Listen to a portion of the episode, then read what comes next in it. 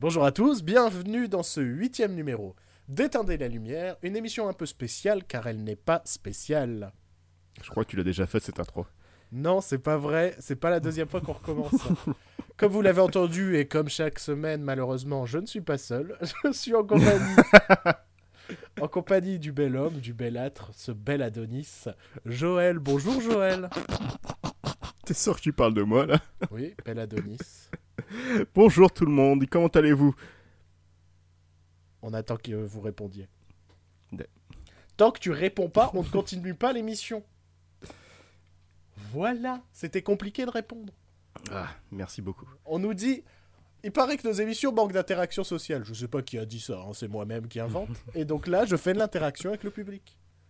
C'est une émission en différé, le public réagira en différé. Et ça, c'est beau. Ça, c'est la technologie, ça, c'est 2016, mon gars. C'est un peu comme Dora l'exploratrice. C'est vrai, c'est vrai. Moi, je, moi, quand je regarde Dora l'exploratrice, je réponds. Sinon, je sens qu'elle a une frustration. C'est comme Tu si tu vas voir un, un mec sur scène et que tu ris pas à ses blagues. T'es Mais Dora l'exploratrice, t'es engagé par ce personnage, envie de répondre et d'être émotionnellement attaché avec Bien elle. sûr, À elle. bien sûr. Et attends, tu as bien dit attaché avec elle. Avec... Non, ça c'est euh, mes fantasmes. euh, J'en parlerai peut-être une autre fois. Ouais, ouais, ouais, ouais. Attaché Ou après l'émission. On va trouver des articles. Jean-Marc Morandini. Joël, attaché avec Dora l'exploratrice. Les photos en exclusivité. Si vous cliquez sur 37 pages de pub. Ça devient de plus en plus sain, Internet, c'est insupportable. On, est déjà, on est déjà en pleine forme et de bonne humeur, dis donc. Ouais. On est déjà super positif. Euh, alors, cette semaine, on va bien évidemment vous parler de la grosse actualité cinéma, qui est Star Wars Rogue One. Mais on va faire un peu comme dans l'émission spéciale Harry Potter, c'est-à-dire que pour parler des animaux fantastiques, on vous avait d'abord proposé un très court avis sans spoiler, sans aucun spoiler. Et plus tard, en fin d'émission, on avait fait une partie complètement euh, spoilerisante, avec des théories, avec tout ça. Et on va faire exactement la même chose pour euh, ce Star Wars Rogue One. Mais pour autant, euh, l'émission n'est pas... Rogue One, A Star Wars Story, s'il te plaît. Ah oui. oh, Non, ouais, Rogue One, A Star Wars Story. ouais. Répète ça. Rogue One, a Star Wars Story. Voilà, tu vois quand tu veux. Ouais. Ça me fait penser... euh, Enfin, ça me fait penser, non, parce que ça n'a aucun rapport. Mais euh, quand justement je suis allé voir euh, Star Wars, ça m'a fait beaucoup rire. Où il y a des gens qui passent devant le cinéma, ils voient l'affiche en grand de Star Wars et ils font euh, Tu crois que ça sort bientôt Star Wars? Et et t'as l'autre qui lui répond Non, non, je pense pas, c'est encore dans un peu de temps. Mais tu vois pas qu'il y a l'affiche en grand sur le cinéma et qu'il y a du monde qui est en train de faire la queue dans le cinéma? C'est peut-être qu'il y a Star Wars qui est sorti Ils vont peut-être voir Vaiana. hein. Peut-être. D'ailleurs, on va en parler plus tard de Vaiana, étant donné que c'est pas une émission spéciale Star Wars, parce que on n'a pas travaillé et qu'on essaiera de la vous propose, de vous la proposer, pardon, euh, plus tard dans l'année. Là, c'est une émission un petit peu euh, rattrapage d'actualité de sortie ciné, étant donné que ça fait un petit moment qu'on n'a pas fait d'émission, au point que depuis la précédente émission, j'ai eu le temps de voir trois films au ciné et euh, qu'il y a eu, euh, on va dire, trois grosses bandes annonces qui sont sorties cette semaine, et on va commencer par ça. Si tu es d'accord, Joël. Ouais, oui, je suis d'accord. Merci. Euh, alors, il y a trois bandes annonces qui sont sorties cette semaine. On vous les a partagées notamment sur la page Facebook de l'émission. Et on va commencer. Éteindez la lumière. Oui, ben de toute façon, si les gens écoutent l'émission, je pense qu'ils connaissent. le Éteindez la lumière. Tu ne vas dire qu'éteindez la lumière à partir de maintenant? C'est moi ou je parle super vite aujourd'hui? Je vais Ouais. ralentir un peu comme ça. S'il te plaît. Bonjour, bienvenue dans Bouillon de Culture. Aujourd'hui, nous recevons Michel Clouelbec. Qui... qui va nous- C'était marrant un petit peu. Oh mon dieu, du genre Roucas quoi. Mais mon gars, mais j'ai. euh, euh, tiens, tiens, je vais me faire un peu de pub. J'ai un hashtag personnel sur Twitter qui s'appelle Tweet comme Jean Roucas. Et vous retrouvez mes, mes meilleures vannes, mes meilleures boutades. un humoriste de talent. euh, pff, attention, Roland McDan 2, le retour. le, fi- le fils de McDan. Bon, elle commence bien cette émission, je la sens bien. Elle sent le Oh. le romarin. Euh, bon, On commence par la première bande-annonce qui est sortie, euh, qui est sortie maintenant il y a plus de 10 jours. Et qui Oui, est celle d'un film euh, très attendu, étant donné que ça a été euh, un petit peu la réconciliation entre Sony et Marvel, puisqu'ils Mhm. ont enfin cédé les droits pour que Marvel... Enfin, cédé, non. Mais partager les droits pour que euh, Marvel puisse enfin intégrer Spider-Man dans bah, leur euh, Marvel Cinematic Universe. Et donc cette semaine, on a eu le droit à la bande-annonce de Spider-Man. On a eu droit à deux bandes annonces même. Ouais. Une bande annonce américaine et une bande annonce internationale qui sont complètement différentes Oh, ça- au niveau du ton. C'est un scandale. Euh, Ouais. Et donc, on a eu le droit à la bande-annonce de Spider-Man Homecoming. Les prochains, enfin, les prochaines aventures du reboot de Spider-Man, parce qu'en fait, le sixième en- reboot en trois ans. c'est pas le sixième. Non, mais c'est. Il y en a eu trop. J'en ai marre. Non, mais en vrai, enfin, bon, allez, on va mettre de l'entrain, de l'énergie, parce que cette bande-annonce, oh là là, Ah, il y a tous est- les clichés pas po- po- inimaginables dans ce. Franchement, il y a- ça m'a. Il y a le dialogue. Ah il, ont- il a pas confiance en moi, je dois me prouver. Il pense encore que je suis qu'un gamin. Ah. Et enfin, bon, là il faut qu'on explique un peu parce que pour le moment, les gens qui n'ont pas vu la bande-annonce ne comprennent pas. Ouais. Euh, en gros, il faut savoir que dans euh, ce prochain Spider-Man, il sera sous la euh, houlette, c'est ça, non? Oui. De Monsieur Tony Stark, donc Iron Tony Stark, Man. Mais pour autant, en fait, j'ai l'impression que le film va être bah, un Spider-Man comme on l'a un peu déjà vu dans les précédents. Voilà. Et, et surtout avec une esthétique assez moche, digne de chez Marvel. Personnel. Non, mais en gros, c'est-à-dire que quand, euh, quand euh, Sony a fait cet accord avec Marvel pour reprendre le personnage de Spider-Man, j'ai fait Ouais, ça peut être sympa, ils vont bien le mêler euh, avec les autres, tout ça. Après, ils nous ont annoncé que c'était un ado. Je fais Ouais, pourquoi pas Parce que, bon, c'est vrai que l'univers Marvel, il est plutôt composé d'adultes. Donc, euh, ouais, pourquoi pas nous foutre un ado Ça peut être intéressant.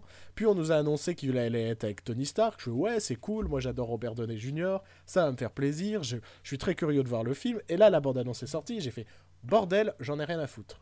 je fais. euh, alors, la bande-annonce, elle est complètement plate. L'esthétique, elle est moche. J'en ai marre que Marvel fasse des films qui sont gris. ouais, carrément. Il existe de la couleur, il existe de la lumière, il existe de la mise en scène. Euh, là, le film, je le trouve. Enfin, le film. La bande-annonce, je la trouve en tout cas extrêmement moche. Ah bah visuellement, c'est complètement l'opposé de Doctor Strange. Ouais, Doctor Strange, on s'était dit, putain, euh, C'est coloré, c'est beau, c'est bien Marvel foutu. se met à comprendre qu'il faut de la mise en scène dans leur film. Qu'est-ce qui se passe? Eh bah non Non, non. Et c'est fou. Non, hein. C'est aussi gris que Captain America Civil War. Ouais. Et ça a l'air aussi filmé à l'arrache que Ant-Man. Euh, non mais c'est non mais c'est vrai Ant-Man a été filmé à la va-vite tu le sens dans le dans le format d'image dans le pff, cet aspect téléfilm des scènes de dialogue et, euh, et cette bande annonce de ce Spider-Man euh, m'a procuré le même effet j'ai même eu euh, deux trois étranges impressions dans la bande annonce où j'avais l'impression que certains plans étaient en format vidéo il y avait ce côté. euh, C'est difficile à décrire pour des gens qui ne. Voilà, qui vont voir un film par mois, enfin, même par an au cinéma. Mais euh, mais il y avait ce côté. euh, Comment je pourrais décrire? Comme si l'image était légèrement accélérée. Mais elle n'est pas accélérée, c'est juste que le. Ouais, la- le framerate est plus... euh, est plus élevé, mais, Ouais. mais je sais pas, j'ai eu cette drôle de sensation. Euh, c'est souvent utilisé au final au cinéma, par exemple pour des grosses scènes d'action, ce genre de choses. Ça arrive qu'on passe un, peu. euh, Mais, euh, mais je sais pas. J'ai eu cette drôle de sensation de voir un bande-annonce et le film a l'air moche, quoi. Le film a l'air moche. Ce n'est plus. Ouais. On nous a annoncé Michael Keaton en méchant et tout. Je suis mais merde, il va y avoir un bon casting. Mais en vrai, euh, je sais pas, le vautour. euh, je est pense. méchant. Ouais, ça va être méchant lambda, quoi. Bonjour, je suis le vautour. Et il va mourir à la fin. Ouais. Ça, non, là, j'ai j'ai vraiment. Ça m'a énervé. Enfin. Faut qu'on discute aussi d'un truc, c'est pourquoi est-ce que pourquoi est-ce qu'on s'énerve quand on n'est pas d'accord avec les gens? Parce que moi, ça m'a énervé de lire Waouh, regardez la nouvelle bande-annonce extraordinaire de Spider-Man, ça a l'air trop ouf, du jamais vu, waouh, pan pan, euh, euh, euh, hashtag, like, mets des pouces bleus, machin et tout. non, c'est moche, c'est pas intéressant, j'ai pas envie de voir ton film, enfin. Merde. Moi, je m'en fous, j'ai encore mon Spider-Man 1 et 2 de Sam Raimi, donc ça me va. Non, Spider-Man 2 de Sam Raimi. Parce que le bouffon vert dans le premier, c'est pas possible. Il était trop drôle. non, mais ça, oui, non, mais attends. Au moins, les méchants sont colorés, au moins, ils ont du charisme. Oui, mais bon, c'est quand même sur Jolande. C'est quand même vraiment euh, méga kitschouille. Oui. Mais, euh, ah non, non, non, c'est quand même. Euh, Autant le 2, ouais, j'aime bien Spider-Man 2. Attends, mais entre le bouffon vert de Spider-Man 1 et de The Amazing Spider-Man 2, c'est lequel le meilleur quand même? Mais, mais, mais c'est parce qu'en fait, dans Amazing Spider-Man 2, les méchants ne servent pas en fait. Ils, voulaient raconter euh, ben, euh, la fin de relation entre, euh, entre Gwen et, et, et, Peter Parker. C'était vraiment ça qui les intéressait. Ils ont foutu la blinde de méchants à l'intérieur pour faire Hé, hey, il va y avoir plein d'actions. Et en fait, non, il y a, pas... il y a trois scènes d'action sur tout le film et encore la dernière qui finit sur un cliffhanger dont on n'aura jamais la résolution. Euh, ça, c'est la meilleure. Donc en fait, c'est ça, c'est qu'on nous. The Amazing Spider-Man 2 introduisait le bouffon vert, on l'a pas encore complètement. Euh, dans sa... Que dans le, le dans le Spider-Man de Sam Raimi, le bouffon vert, c'est le deuxième personnage principal presque. Il a quand même beaucoup de scènes. Avec un Willem Dafoe en cabotinage extraordinaire.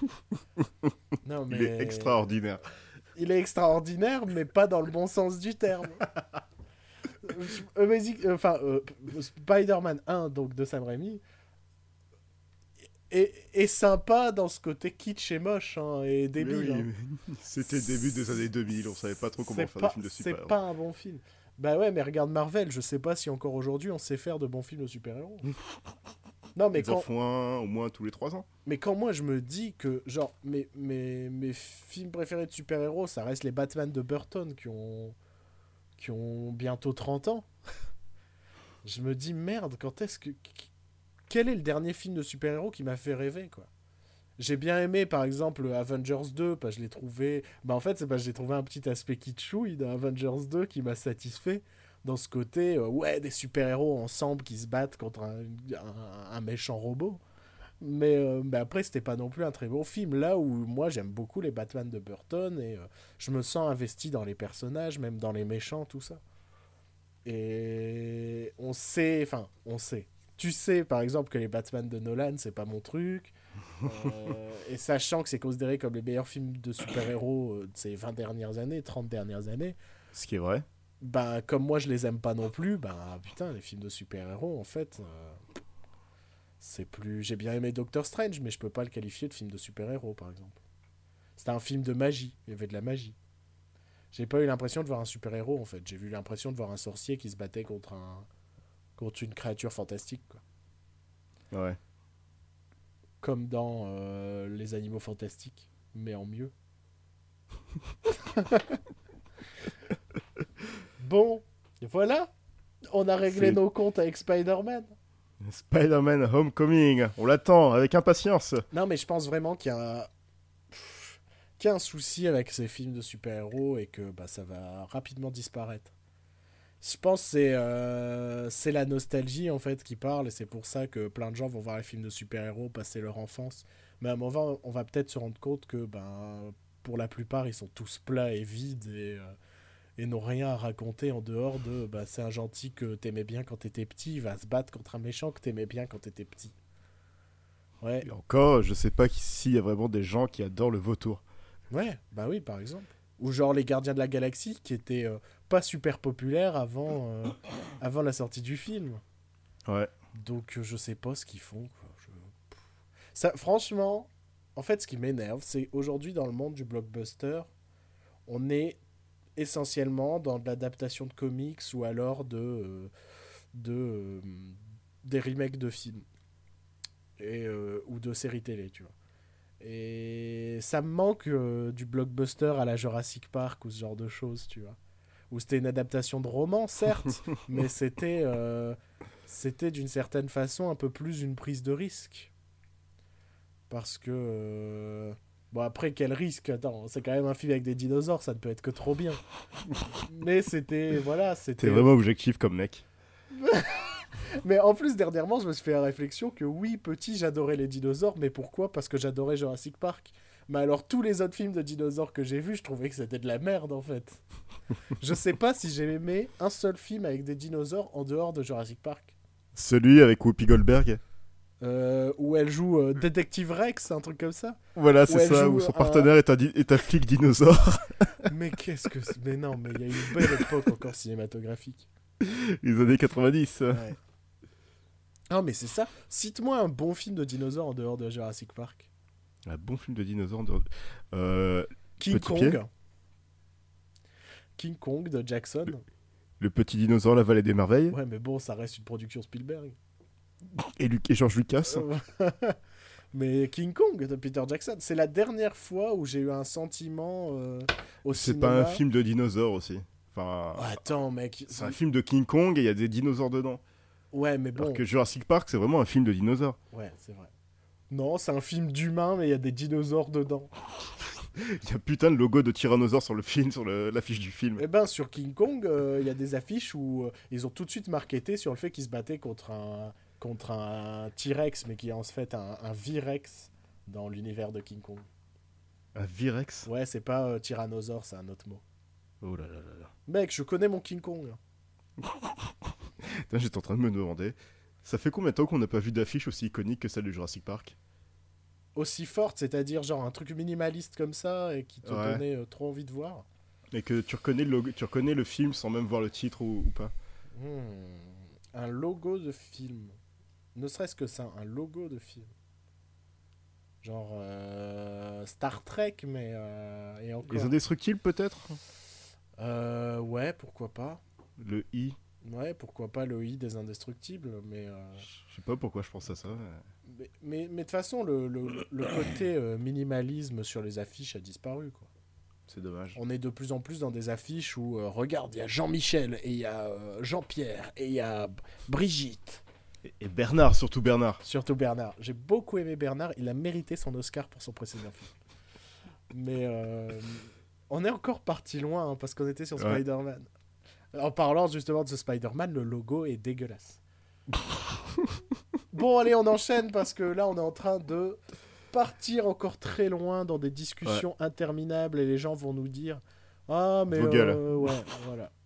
Moi, je La deuxième bande-annonce je voulais dire ça poliment, mais Joël est impoli. La deuxième bande-annonce, c'est celle justement d'un réalisateur qu'on a cité euh, il y a quelques minutes, et c'est donc la bande-annonce de Dunkerque de Dun- Christopher Nolan. Dunkirk. Dunkirk. From Christopher Nolan, Dunkirk. Voilà. Ou comme on dit bien chez ou comme, comme on dit chez nous, Dunkerque. Dunkerque. Bah, chez Dunkerque, c'est un film de guerre. Avec un film de Nolan. C'est un film de. Ouais, voilà. C'est vrai que Christopher, en plus, c'est un prénom bien de chez nous. hein. Il y en a plein des Christopher. Ah, je suis Christopher, il a fait le film sur Dunkerque.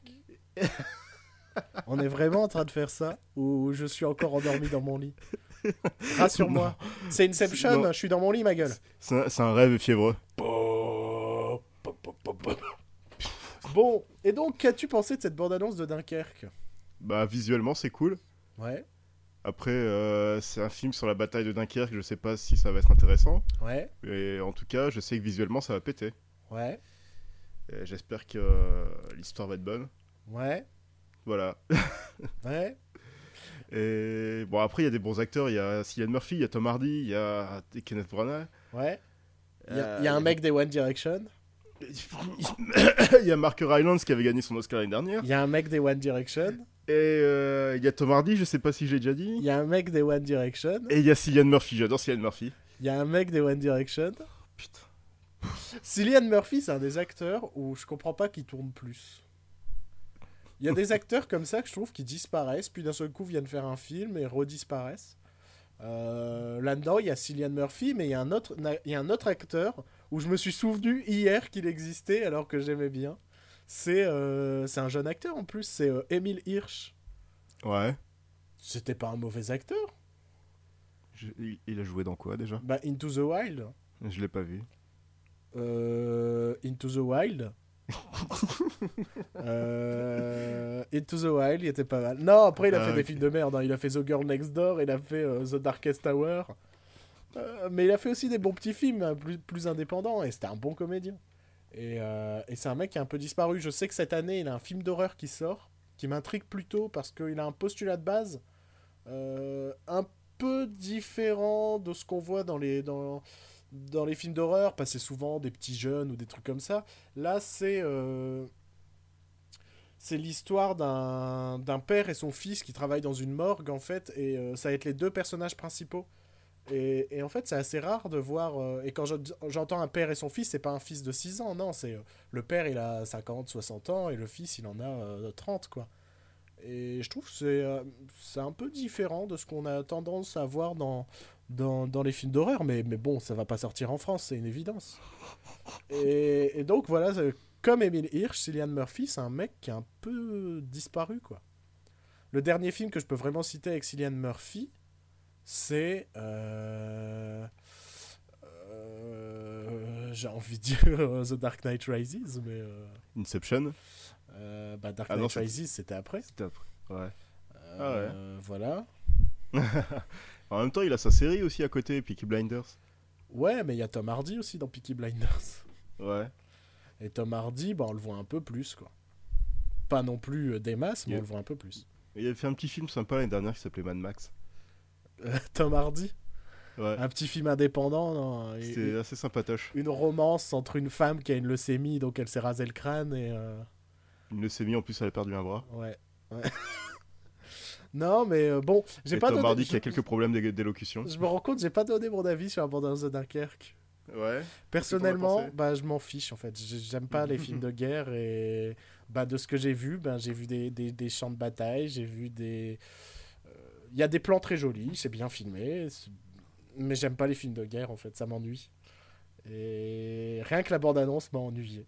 Je te jure que je l'ai regardé en mode Ouais, c'est un film de guerre quoi.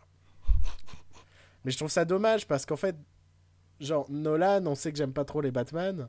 Mais, euh, mais j'aimais bien ces scénarios euh, de SF, tout ça. Euh, Bah là, je pense que bah, le scénario, ça va être juste une bataille, en fait. Et donc, ça va pas me... Je vais pas me sentir concerné. Et c'est dommage, quoi. Franchement, C'est la bataille de Dunkerque. Ouais. C'est à côté de chez nous. on, va... eh, on peut faire coucou pendant le film, on va nous voir. en vrai, on aurait pu être figurant, on aurait dû le faire, comme on aurait teasé. Genre, Ouais. on a- oh merde, on aurait dû être figurant sur Dunkerque. J'ai vachement le physique d'un soldat, moi. J'aurais fait Churchill. Genre sur la... Il est jamais venu à Dunkerque, mais je m'en fiche, j'aurais fait Churchill, tu vois. Genre qui regarde les, les soldats en faisant des vœux de victoire, comme ça. Et en fumant, en fumant un cigare. Genre.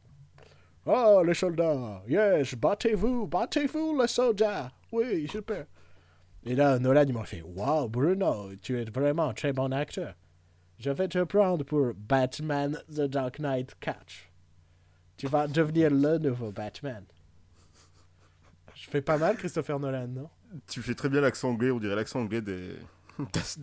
que t'entends dans Astérix chez les Bretons. Non, carrément, carrément. Bonjour, Astérix. tu veux goûter du thé? N'est-il pas? N'est-il pas? Bon, troisième bande-annonce Parce que l'émission va durer 8 heures. Comme d'habitude, c'était quoi déjà la troisième bande Bah bien, sérieux.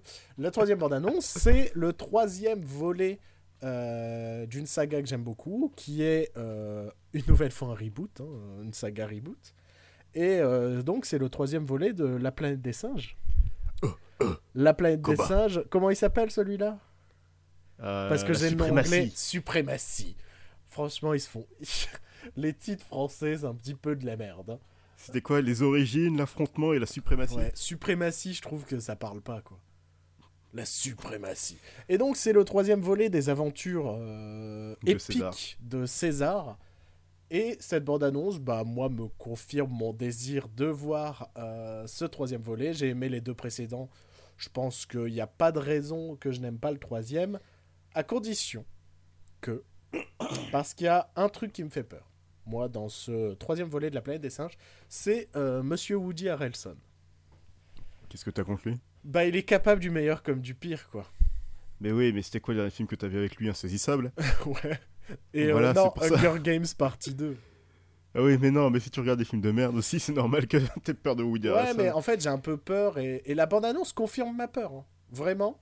Euh, parce que la bande-annonce se la joue un peu Apocalypse Now, tout ça. Euh, autour du personnage, justement, joué par euh, Woody Harrelson, qui a l'air d'être ce vétéran de la guerre qui a un peu pété les plombs.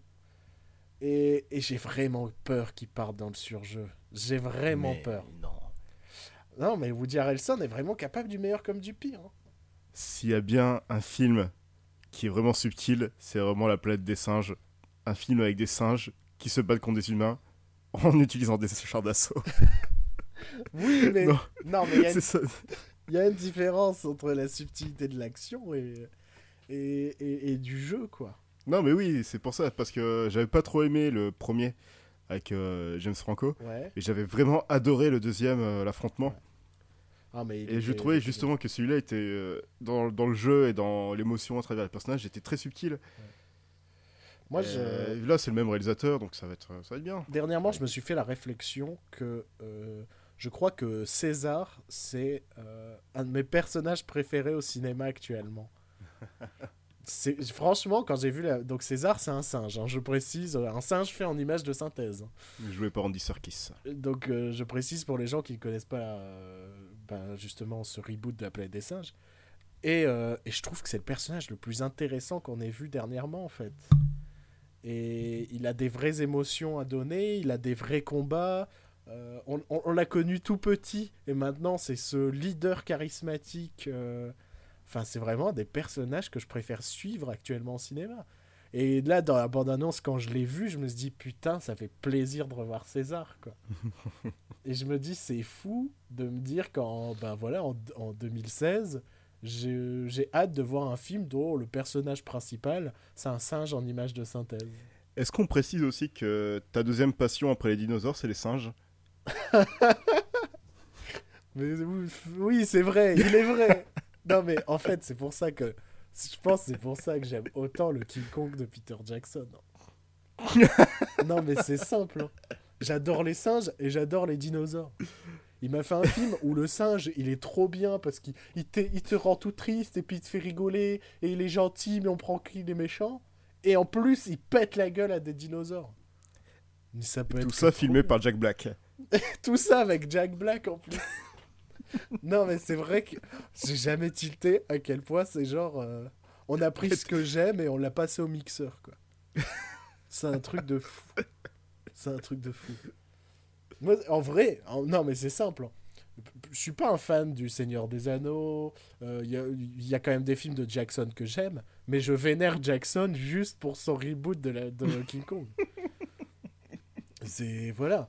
Euh, j'ai beau adorer Brain Dead, euh, j'ai beau avoir aimé le- la trilogie du Hobbit, euh, tout en ayant détesté le Seigneur des Anneaux. Comment oses-tu? Ouais, je sais, jetez-moi des cailloux, je m'en fiche. Mais, euh, mais justement, j'aime bien le Hobbit parce que c'est plus enfantin que le Seigneur des Anneaux. Ça me rappelle Willow, en fait, quand je regarde le Hobbit. Je trouve que le Hobbit, c'est Willow en plus épique. non, mais c'est vrai. Et sans vrai Martin nain. Freeman est plus drôle que Et sans vrai dedans. J'ai cru que t'allais dire que Warwick Davis, mais j'allais dire il est marrant, Warwick Davis. Non, il est très drôle, Warwick Davis. On l'avait euh, vu, on, on l'avait vu en live. On l'a vu en vrai, nous. eh, on a vu Willow en vrai. Il est venu nous faire un check et tout. Non, c'est pas vrai. Ouais, il On était l'a- sur son petit tabouret. On l'a vu. Alors déjà que la salle était grande et que nous on était loin dans le fond, mais en plus il, bah, c'est un nain. Une personne de petite taille. Donc en vrai, euh, bah heureusement qu'il y avait les écrans quoi. Parce que d'où on était, on pouvait pas bien le voir. C'est une belle analyse de la bande de la planète des singes, non?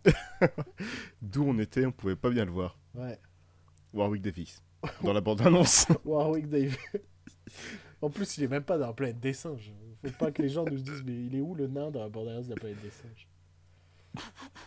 Non, mais clairement, hein, moi, le, le- la planète des singes 3, ben, comme j'ai aimé les Ah, deux cool, précédents, ça a l'air cool. Ça me donne. C'est c'est bien plus joli que Spider-Man, par exemple. oui. Non, mais c'est vrai. Enfin, faut se Euh. dire que la planète des singes. Enfin, le deuxième volet, ils nous ont quand même fait toute une intro en... où, où tes personnages principaux sont des singes qui parlent pas et qui. euh, Donc, euh, c'est presque un film muet, quoi, l'intro de... du deuxième La planète des singes, quoi.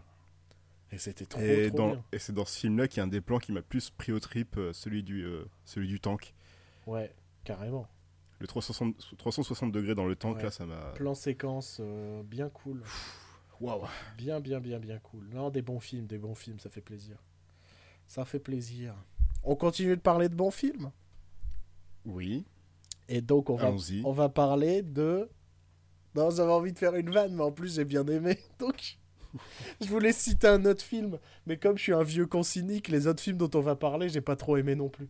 Donc, donc on va parler de Star Wars Rogue One. Donc, enfin, Star Wars. euh, non, c'est quoi? C'est Rogue One, A Star Wars Story. Voilà, c'est mieux, J'ai bien appris ma leçon. c'est bien. Et bah, tu sais que sur mon bloc-notes, j'ai marqué Star Wars 2. Rogue One. T'as pas honte?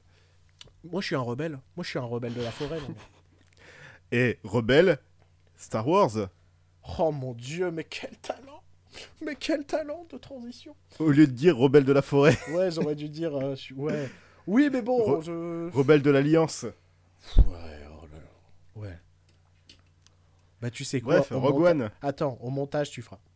Et donc, je suis un rebelle de l'Alliance. Et là, tu coupes au montage, tu feras un petit D'accord. Et là, je coupe là. Alors, donc Star Wars Rogue One, réalisé par euh, Gareth Edwards, que je confonds toujours avec euh, euh, Gareth Evans, non? C'est lui. Ouais, il y en a un qui a fait Godzilla et l'autre qui a fait The Red. Ouais, c'est pas pareil. C'est pas, c'est pas la même, c'est pas le même délire. Et donc réalisateur donc du reboot de Godzilla qui était sympatoche tout en étant moyen, Mhm.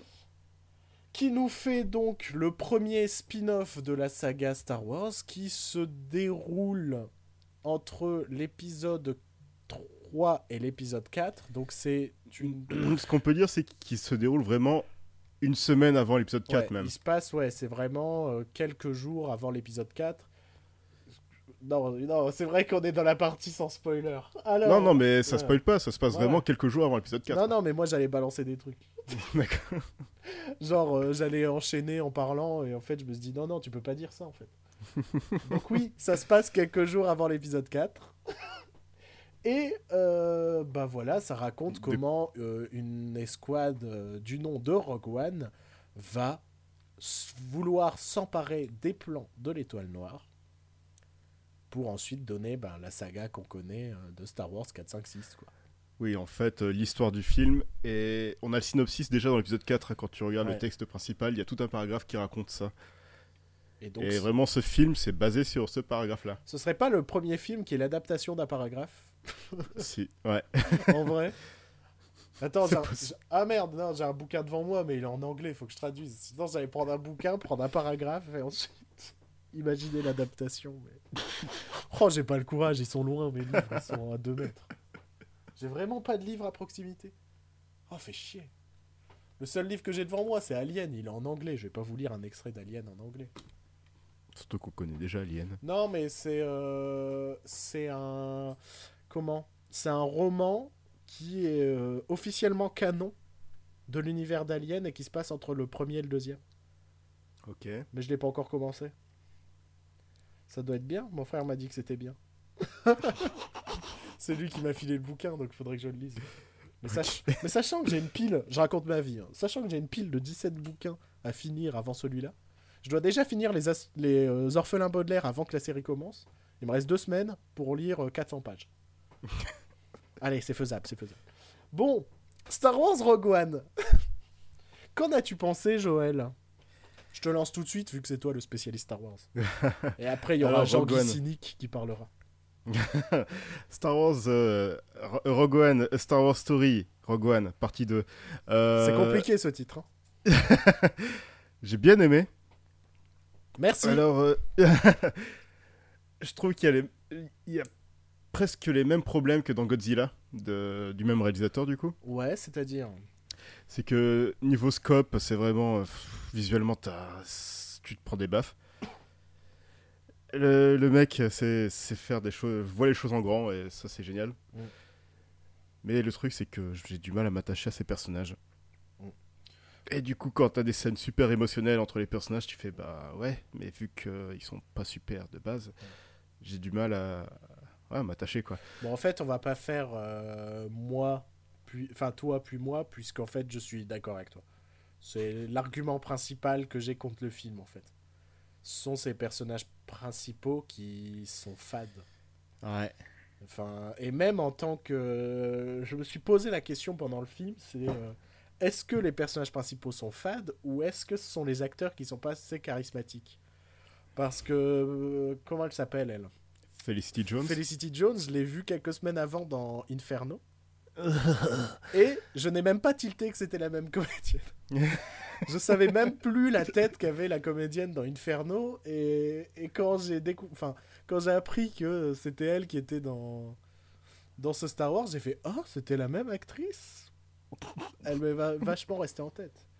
Et, le, et lui, qui est un peu le, le sous-Oscar Isaac, qui est un peu. Ah le- non, pas vraiment. Oh, il a un petit côté genre. euh, Ah, j'ai trouvé qu'il y a une petite ressemblance. En vrai, j'ai trouvé. parce que t'es un, un gros raciste, ils sont tous les deux latinos quoi.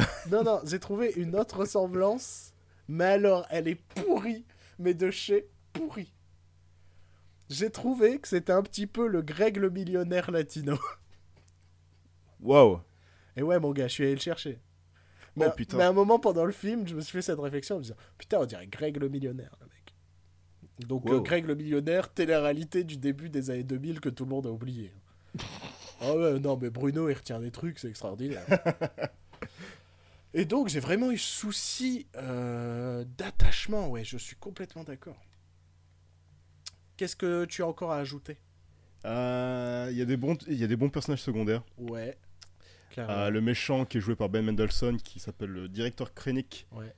était bien classe. Ouais, je suis d'accord. J'ai j'ai beaucoup aimé ben, la scène d'introduction avec lui, je l'ai trouvé très bon. Ouais. Euh, J'aurais bien. En fait, j'ai eu l'impression de revoir euh, la, la scène d'intro d'Inglorious Bastards et de revoir un peu. Et Christophe ouais, c'est vrai. C'est vrai. Ça aurait pu être Christophe Waltz et tout. Quand j'ai vu la scène, je me suis dit, c'est Inglorious Bastards, putain, c'est vrai. c'est la même scène d'intro. Euh, le droïde qui était, enfin le droïde qui était joué par Alan Tudyk, il... Il était top. était super drôle. J'ai adoré ce perso. Un- Limite, euh, là, il y aurait pu avoir une romance entre lui et, euh, et Felicity Jones. C'était- Ouais. Ça aurait été plus crédible que les deux personnages, chacun avec l'autre mec. Ouais, non, non, clairement, j'ai adoré ce perso et euh, je me dis enfin un, un, un comic relief qui en, en même temps sert à l'histoire et les aide vraiment. Et, oui. et en plus, c'est un, un humour mais cynique. Ce qui, moi, me correspond bien, quoi. C'est vraiment le robot, c'est le robot froid qui dit tout le temps la vérité, quoi. Je t'aime pas, je t'aime pas, quoi. C'est aussi simple que ça. Et euh, c'est pas euh, Jar Jar Binks, quoi. C'est pas euh, je marche dans du caca ou je me casse la gueule. Où il y a un animal qui me pète dessus, c'est drôle. Voilà, non, c'est. je suis marrant parce que je dis la vérité aux gens et ça fait pas toujours plaisir. Il y a encore il y a un autre perso aussi que j'ai adoré et que j'aurais aimé que le film s'intéresse beaucoup plus à lui. Ouais, C'est. J'ai oublié son nom.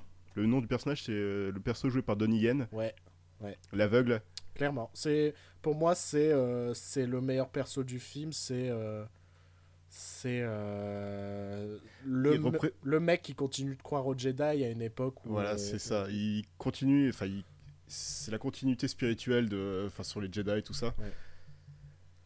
Et c'est incroyable, quoi. C'est un, relig- c'est un religieux, c'est. C'est un moine, Mais- c'est un peu le moine Shaolin en fait. C'est un moine Shaolin, De toute façon, et- Donnie Yen, c'est un peu le, la star du cinéma d'arts martiaux. euh, Ouais. donc, Franchement, euh, ça m'a. Il m'a donné envie de voir Ip Man là, du coup. Ouais. Ouais, non, mais euh, de, Donnie Yen, oui. euh, il Il, a- était drôle en plus. C'était un très bon perso. Il était drôle, il était badass quand il se- alors que c'est un aveugle, mais quand il se battait, euh, bah, il, est... il démontait tout le monde. Euh, Il y avait un vrai attachement avec ce perso, et c'est pour ça que je me dis, est-ce que c'est vraiment un souci d'écriture de perso qui fait que j'ai pas aimé les deux persos principaux, ou est-ce que c'est juste un souci de, de charisme, quoi? Je sais pas. Parce que, en comparaison avec Star Wars 7, quand tu voyais Finn et Rey arriver, j'ai eu un attachement direct avec eux. Ah, mais carrément. Je trouve que les. euh, on, on parle assez peu du fait que Daisy Ridley et, euh, et John Boyega avaient un charisme de ouf dès le départ, en fait. Ouais, ouais. Dès le début, tu fais putain, j'ai envie de suivre son histoire. Quoi. Euh, le souci, c'est euh, là, dans, dans, dans ce spin-off, c'est euh, bah, par exemple le perso du. comment est-ce qu'il s'appelle? Il s'appelle pas K- Kalin ou un truc comme ça? Cassian Cassian, voilà. Ben lui, il, on, on connaît même pas son background. On sait qu'il avait. C'est un rebelle, on sait que c'est un peu un bâtard sur les bords, mais. Ouais, mais à un moment, il tease un peu, genre, sur son passé, en faisant non, mais il a un passé, machin. Et... Ouais, mais vas-y, raconte. On le saura peut-être dans un épisode de euh, Star Wars Rebels. ouais. Oui, parce que maintenant, ben, ils vont un peu plus lier avec euh, euh, Star Wars Rebels. Mais euh, voilà. Hmm, Moi, j'ai. euh, En fait, le truc que j'ai envie de dire, c'est que j'ai moins aimé que Star Wars 7. Je me suis senti moins engagé, mais Ouais. j'ai trouvé ça beaucoup plus intéressant. En termes de- d'apport à la saga, Ouais. de, de nouveautés. Genre, le Oui, truc, ouais. le truc que j'ai le plus aimé. Mais genre, il y, a plein de- il y a plein de moments dans le film où je me dis, mais ça, c'est très très bon d'avoir fait ça. C'est que c'est beaucoup moins manichéen que les autres Star Wars. Oui, ouais. C'est Ah, mais ça, autant- c'était l'intention première du film. autant chez les rebelles que chez l'Empire, personne ne s'entend, personne n'est d'accord, c'est la merde partout en fait. et, et ça, j'ai beaucoup aimé que euh, voilà, il n'y a pas le camp des méchants, il y a le camp des et ni le camp des gentils, c'est euh, personne n'est d'accord avec personne et et, Tout euh, est gris, quoi. et nos relations elles sont complexes quoi. Et, et ça par exemple, ça m'a beaucoup plu. Ça, j'ai trouvé que c'était vraiment une idée top, ça m'a super intéressé. Euh, L'autre truc que j'ai trouvé canon dans le film, c'est euh, bon, pour le moment, on va pas trop spoiler, on spoilera plus tard, mais c'est ce truc. Enfin, je crois que c'est un des premiers préquels que je vois. Une des premières préquels, je sais pas comment on dit en français, si c'est masculin ou féminin, ou euh, enfin qui sert vraiment l'œuvre- originale. Ouais, alors là, oui, ça te change complètement la vision du, euh, Et du ça- 4, et de l'épisode 4. Et ça, c'est vraiment très bon, quoi. Ça, c'est vrai. Tu, tu sais que t'as réussi quand, quand, quand... T'as réussi ta préquelle quand ça, ça marche. Et je suis incapable Ouais. de te citer une autre préquelle qui apporte autant à l'œuvre originale. Qui te change la vision, quoi. L'épisode 2. Ouais, parce que ça on rend... sait que Dark Vador, dé- Dark Vador déteste le sable. Et qui s'est faire voler des poires. pour que Nathalie Portman, elle les mange. Et ça, c'est beau. Et que Dark Vador, il aura dit dans sa vie, est-ce que vous êtes un ange? Ça, c'était dans l'épisode 1. Ouais, ouais, mais bon. Dis-toi qu'on vit dans un monde où Dark Vador, un jour dans sa vie, il a dit ça. C'est quand même. Ou alors, ça, c'est du pod racing. Oh là là là là là là là là là là, Georges, mais Georges, mais qu'est-ce que t'as fait? Euh, Donc, ouais, non, je, je, je connais pas d'autres préquels, de toute saga confondue, où on a autant apporté des choses bénéfiques à son œuvre originale. Je... Et pour ça, pour moi, c'est ça euh, l'exploit du film. C'est d'avoir réussi à faire Ouais. ça, ça c'est, c'est topissime. Je suis d'accord. Autre chose à rajouter J'adore aussi. euh, le travail, le travail du détail dans les décors, dans les costumes et dans les. euh, Ouais. Et dans l'aspect des personnages, quand tu vois certains pilotes qui sont qui ont des belles petites moustaches et des belles Des- coupes de cheveux Des des, belles années 70, moustaches, ah, carrément. Je suis complètement d'accord. Les moustaches des années 70, j'ai tellement adoré. c'était nickel. Franchement, il a le, le pilote, euh, le bleu, le leader blue, Ouais. Blue leader qui était parfait, le Et petit puis, blond. et là, puis il y a des gros et des machins comme dans les années 70. parce que c'est pas la, la- la société euh, utopique euh, créée par George Lucas dans, euh, dans sa prélogie, quoi. Non, là c'est vraiment, il y a des gros, il y a des petits, il y a des moches et tout, mais ça les empêche pas d'être un pilote de pilote d'X-Wing, quoi. Ouais, voilà. et, et- et ça, ouais, je suis d'accord. Pareil, genre le petit détail de lorsqu'ils regardent dans des jumelles, ben il y a ce filtre moche du film de l'époque euh, Ouais, des années ouais, 70. quoi. Et ça, je me dis, mais ça c'est trop bien, quoi. Il y a cette techno- ce côté technologie du passé que j'adore, quoi. Et, euh, et non, mais tout ça, c'est une réussite. Moi, c'est vraiment ce côté beaucoup plus froid, moins humain à cause de ces personnages principaux euh, fadas qui m'a un peu refroidi sur le film. quoi. Ce qui, ouais, ce qui est dommage parce que tout le reste du film est vraiment très bon. C'est ça. Parce que, ouais, Gareth Edwards s'est réalisé des films. Ouais. Et t'as des plans de l'étoile noire qui sont complètement fous. Ah non, mais t'as des plans. Le film est vraiment très bien filmé. J'ai trouvé les, les effets spéciaux un peu en deçà. Pas moche, mais en deçà de Star Wars 7, par exemple. Hmm, Je- tu vois, il y a, y a un plan où il y a beaucoup de TIE Fighter. ouais. Ce qui est cool parce qu'on a rarement vu une telle flotte de TIE Fighter. Ouais, ouais. Mais je sentais que c'était de la 3 des, des objets en 3D et je me dis, bah, il y a toujours ce souci euh, quand, quand, un, quand un film est proposé également en- à aller voir en 3 dimensions, vous saurez que les effets spéciaux sont toujours en deçà en fait. et bah là, je l'ai ressenti très peu, mais je l'ai quand même ressenti par moment. D'ailleurs, je vais, te- je vais te demander si t'as pas eu la même impression. Les Star Destroyer, Ouais, donc euh, les vaisseaux triangulaires, ouais. t'avais pas l'impression que c'était des maquettes? Moi, je pense que c'est de la 3D, mais pour donner l'impression de maquette. Mais j'ai tilté un moment, mais je me. Non, je pense que c'est vraiment de la 3D pour donner une- cette impression de maquette. De toute façon, on le sent que d'un point de vue esthétique, il a cherché à se rapprocher du, du 4. Oui, oui, carrément. Et ça, c'est une bonne chose.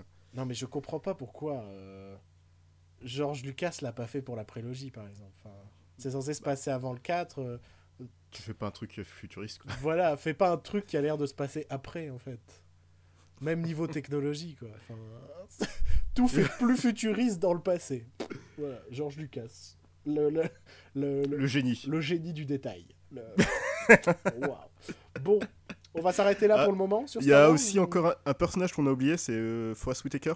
Ouais, Un peu décevant. plus que décevant. Je.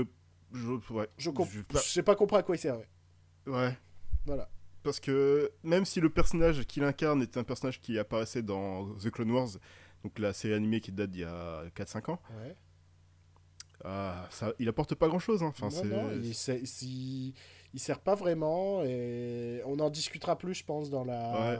dans la partie spoilerisante. Mais euh, non, non, non, euh, non, non, bah, c'est dégueulasse.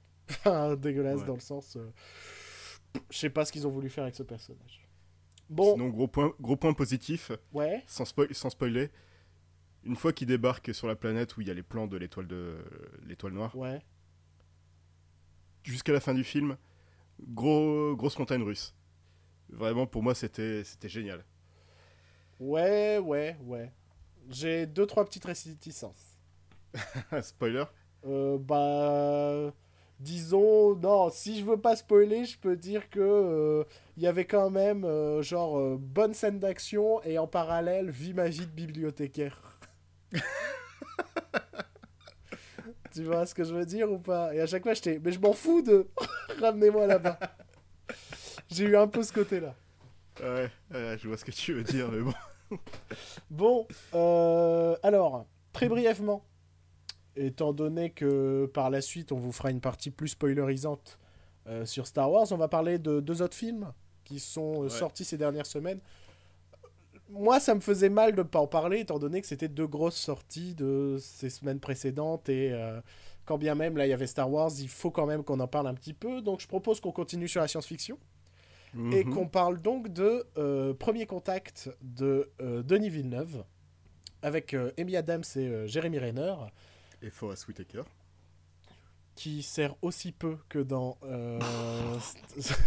que dans Rogue One non c'est vrai il sert pas non plus Euh, et donc film de SF dans lequel on nous présente la première rencontre entre euh, les extraterrestres et les humains et ce de façon bien plus réaliste et sérieuse qu'un Hip- Independence Day Hein? Non mais on est d'accord c'est pas Independence Day quoi c'est pas un blockbuster Ah, d'action clairement. c'est un film clairement. intimiste sur une rencontre euh, extraterrestre humain.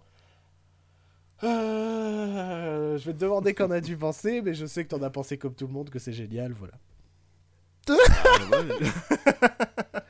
Mais après, il y a Jean-Guy Cynique qui arrive. bah ouais, bah moi j'ai bien aimé. Je... Ce qui m'a énervé dans le film, c'est vraiment le côté miroir. C'est que. Il faut pas que- spoiler, hein. Euh, non, c'est juste que ça te rappelle que les humains sont des cons des fois. Ouais, non, ouais, ouais, bien sûr. Mais de toute façon, c'est un peu l'un des propos du film. hein. Oui, c'est un des propos du film et c'est. Et que les Chinois, ils sont méchants. les Chinois et les Russes. Ouais. Ah, j'ai entendu ta petite alarme incendie, non? Ouais, non, Il y a, il y a euh, un petit bip, genre du. Non? Ouais, je pense qu'il y a un gros taux de CO2 dans, mon... dans ma chambre, je vais bientôt mourir. Ah merde. Mais c'est pas grave, je finis le podcast et après je vais mourir. Donc Voilà. Donc, qu'en as-tu pensé En plus de euh, dire euh, l'effet miroir. ça y est, ça commence. C'est la première mort en podcast, c'est super classe. Non, bah ouais, j'ai bien aimé, c'était bien filmé. euh, j'ai bien aimé le personnage d'Amy Adams. Après, je suis un petit peu amoureux d'Amy Adams. Euh... Jérémy Renner, comme d'habitude, il sert à rien. non mais lui, à un moment, il faudra poser des questions sur Jeremy Renner. L'acteur qui a failli être le nouveau Matt Damon, le nouveau Tom Cruise, et puis finalement Matt Damon et Tom Cruise ont fait « Non, non, on revient !» C'est quand même... Et le- qui... et qui est le personnage tertiaire dans Avengers. Non mais c'est Jean-Guy, pas de charisme. J'ai un truc spécial Jean-Guy aujourd'hui, je sais pas pourquoi. C'est... euh, c'est... Ouais, je, je ne, je, ne, je ne comprends pas cet acteur. C'est pas un mauvais acteur, hein, c'est juste... ah non, euh, et puis quand tu vois en interview, il est sympathique, tout ouais, ça. mais c'est juste... euh, bah, pas, de- pas de charisme, pas de charisme, quoi. C'est... Pas de charisme, pas de charisme. c'est... Non mais je... Après, attention, hein, je, je souhaite par exemple à... Comment elle s'appelle? La meuf dont on vient de parler dans Star Wars. Felicity Jones? Ouais, je souhaite à Felicity Jones la même carrière que Jeremy Renner. hein. Parce que pour quelqu'un qui a pas de charisme non plus, le mec, il a quand même joué dans des grosses sagas hein, et dans des Oui, gros trucs. hein. Oui, parce qu'entre Jason Bourne, Mission Mission Impossible. Impossible. Avengers, Ouais, attends. Ça va niveau carrière et niveau fric, il doit pas être trop mal. ouais, non, il va pas se plaindre. Euh, Autre chose à rajouter avant que je sois méchant? Mais en plus, j'ai pas détesté le film, hein, mais euh, bon. C'est juste que t'es chiant, quoi. Non, c'est juste que. En gros. En fait, le meilleur moyen d'expliquer, c'est. J'ai eu l'impression de voir le début d'un film et la fin d'un autre, et pas avoir vu la fin de mon film. C'est-à-dire que moi, ce qui m'intéressait beaucoup plus, c'était ce côté. euh, on va décoder une langue qu'on ne comprend pas, comment essayer de communiquer avec une espèce qui est différente de la nôtre. Sauf qu'en fait, dans le film, il y a un peu une ellipse. Genre, hé, on s'en fout, ça y est, on a décodé et maintenant on fait autre chose. Et moi, j'étais, bah non, moi je voulais savoir ça. Là, ce que t'es en train de me raconter, j'en ai rien à foutre. C'était. euh, Non, mais en gros, j'ai eu une longue discussion euh, avec un ami après avoir vu ce film où j'ai l'impression que ce que Denis Villeneuve. C'est pareil, on va pas pouvoir spoiler, mais ce que Denis Villeneuve voulait raconter, on aurait pu le raconter dans un autre film bien plus intimiste. Que là, on nous vend la première rencontre avec les extraterrestres, tout ça. Et au final, oui, c'est ça sur une heure de temps. Et puis, ça change en fait. Et puis, il y a autre chose. Il y a une autre histoire dans l'histoire et ça devient l'histoire principale. Sauf que cette histoire principale, je l'ai déjà vue en fait. J'ai vraiment. Enfin. J'ai vraiment eu l'impression de la connaître en fait. Euh, c'est difficile d'en parler sans spoiler. Mais. euh, Mais j'ai vraiment eu l'impression de voir un- d'un seul coup, comme si le film devenait un petit film intimiste euh, sur. euh, Voilà, je peux pas spoiler, merde! C'est trop. C'est impossible de pas spoiler, quoi. Mais, mais voilà, j'ai vraiment eu l'impression de voir la, la fin d'un autre film, et je- de ce coup, je me suis dit, mais non, mais pourquoi? Mais moi, ça m'intéressait, là, ce qui se passait, là, ça m'intéresse plus. Je. En plus, le perso de Jeremy Renner, je m'en fous, c'est Jeremy Renner. Arrêtez de me mettre plein de scènes avec lui, je m'en fiche. Et, euh, et surtout, j'ai détesté les dix dernières minutes, qui étaient d'une lourdeur pas possible, en fait. C'est-à-dire qu'en fait, on avait... C'est pareil, je vais pas spoiler, hein, mais on- disons que on a compris quelque chose, et pendant 10 minutes, ils vont nous expliquer le truc qu'on a compris déjà. Tu vois ce que je veux dire ou pas? Hmm, non. Enfin, c'est pas ce que j'ai ressenti en tout cas. Mais je peux pas spoiler. Il y a ce côté. euh, Comment je peux en parler sans spoiler? C'est terrible. C'est terrible. Je suis en train de parler de la fin d'un film, mais je peux pas spoiler. Il y a ce côté. Par exemple. Je suis, je suis en train de ramer. C'est une catastrophe. mais disons que. C'est comme si. Dans. dans je sais pas quel film. C'est comme si dans le Roi Lion, voilà. C'est comme si dans le Roi Lion, t'as le personnage de. euh, Comment il s'appelle le père dans le Roi Lion? Mufasa? Euh, James Earl Jones. Mufasa? Non, mais non, mais je voulais Mufasa.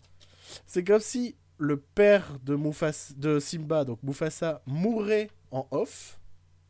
Tu vois, par exemple. Mhm. Et que les 10 minutes qui suivent, c'est genre, on te dit Alors, je vais t'apprendre quelque chose. Ton père, il est mort. Voilà. Puis, on te, f- on te montre l'enterrement du père.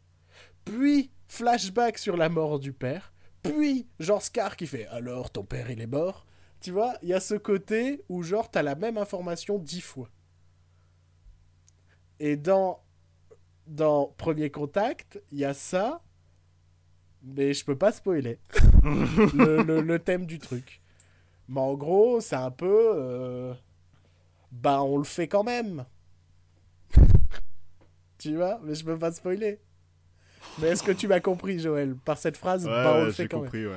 Et donc, t'as l'impression que 15 fois ils vont te le dire en fait. Et dans ma tête, c'est j'ai compris, j'ai compris, oui, j'ai compris, oui. Et donc j'étais comme ça toutes les 10 dernières minutes. Ah, donc euh, je sais pas. Non, j'ai pas particulièrement. En fait, c'est simple. Je le comparerais à un autre film de science-fiction que je n'ai pas aimé d'un réalisateur qu'on a cité plus tôt. Je le comparerais à Interstellar. C'est Interstellar 2. C'est Interstellar 2. D- En termes de, de- de narration et de thématique, c'est Inter- Interstellar 2. C'est la même chose, et donc je l'ai déjà vu dans Très bien, Interstellar. Non, c'est pareil, j'ai eu l'impression. Interstellar, j'avais deux films en un, et, et j'ai pas trouvé ça très homogène. Et euh, Premier Contact, je ne trouve pas ça homogène non plus. Je... Moi, j'aime bien que, par exemple, là, j'ai l'impression que toute la première partie du film est là pour implanter un background, un fond, non, une forme, pardon, et le fond arrive dans la deuxième partie du film. Et que tu as envie de te dire, mais la, la forme et le fond ne, ne sont pas homogènes, en fait. Est-ce que tu vois ce que je veux dire? Ouais. Et moi, j'aime bien mes films homogènes. je m'arrêterai sur cet argument nul. j'aime bien mes films homogènes. Euh, non, si, j'ai un dernier argument. Euh, Il y a un truc qui est un peu euh, couillu, c'est de montrer les aliens aussi rapidement dans le film. Mais j'ai trouvé dégueulasse. Ouais, enfin, ça changeait, quoi. Ça changeait, mais ça changeait pas en bien, quoi. Tout, tout, tout le long du film, j'ai eu l'impression de voir des mains qui se promenaient. Oui, bah, ouais, c'est vrai. Tu vois J'ai l'impression d'être dans la famille Adams, quoi. je, je- franchement, je serais pas surpris qu'en fait que le mec qui faisait la main dans la famille Adams, ils ont fait de la machine capture de sa main pour faire parce que le mec c'est sa spécialité. Le mec, il a aussi fait la main dans le dans la main qui tue. Il a aussi fait un court métrage centré sur des mains et c'était lui qui faisait les mains. C'est vraiment sa spécialité, donc je serais pas surpris qu'ils aient pris ce mec-là pour faire euh, des aliens en forme de main, quoi. Voilà. Bruno n'a pas encore aimé un film. Mais c'est le film d'extraterrestre de l'année, hein, comparé à Independence Day. Oui, bah oui, non, mais oui. Mais c'est pas une merde, hein. C'est juste j'ai pas aimé, mais c'est pas. Il y a une nuance. Il y a une différence entre c'est de la merde et j'ai pas aimé.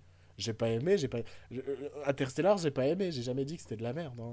Euh, vu le, la, la- la- vu la quantité de merde que je bouffe cinématographiquement, euh, attention, hein. attention. hein. Euh, on parle d'un autre film que j'ai pas trop aimé, mais en beaucoup plus court. C'est Ouais, le dernier Disney, Vaiana. C'est pas que j'ai pas aimé, c'est sympatoche. Mais alors, c'est un moule. Enfin, tu sens que Disney, il a un moule de film. C'est-à-dire, oh, mais qu'est-ce qu'on met à l'intérieur? On va, mettre de... hawaïen. Hop. On va mettre quoi? Qu'est-ce qu'on va mettre? Non, c'est tout. on va mettre juste du hawaïen. On le met dans le moule où il y a, genre, segment avec chanson. Le méchant est introduit. Chanson, chanson, chanson. Petite blague, blagounette, personnage rigolo. Ils ferment le moule. Hop, ils démoulent, ils ont leur film. Donc j'ai eu vraiment l'impression de voir un, un énième Disney sans, pers- sans, sans vraie personnalité, sans originalité. Il n'y avait pas un truc où je me suis dit, waouh, j'ai jamais vu ça.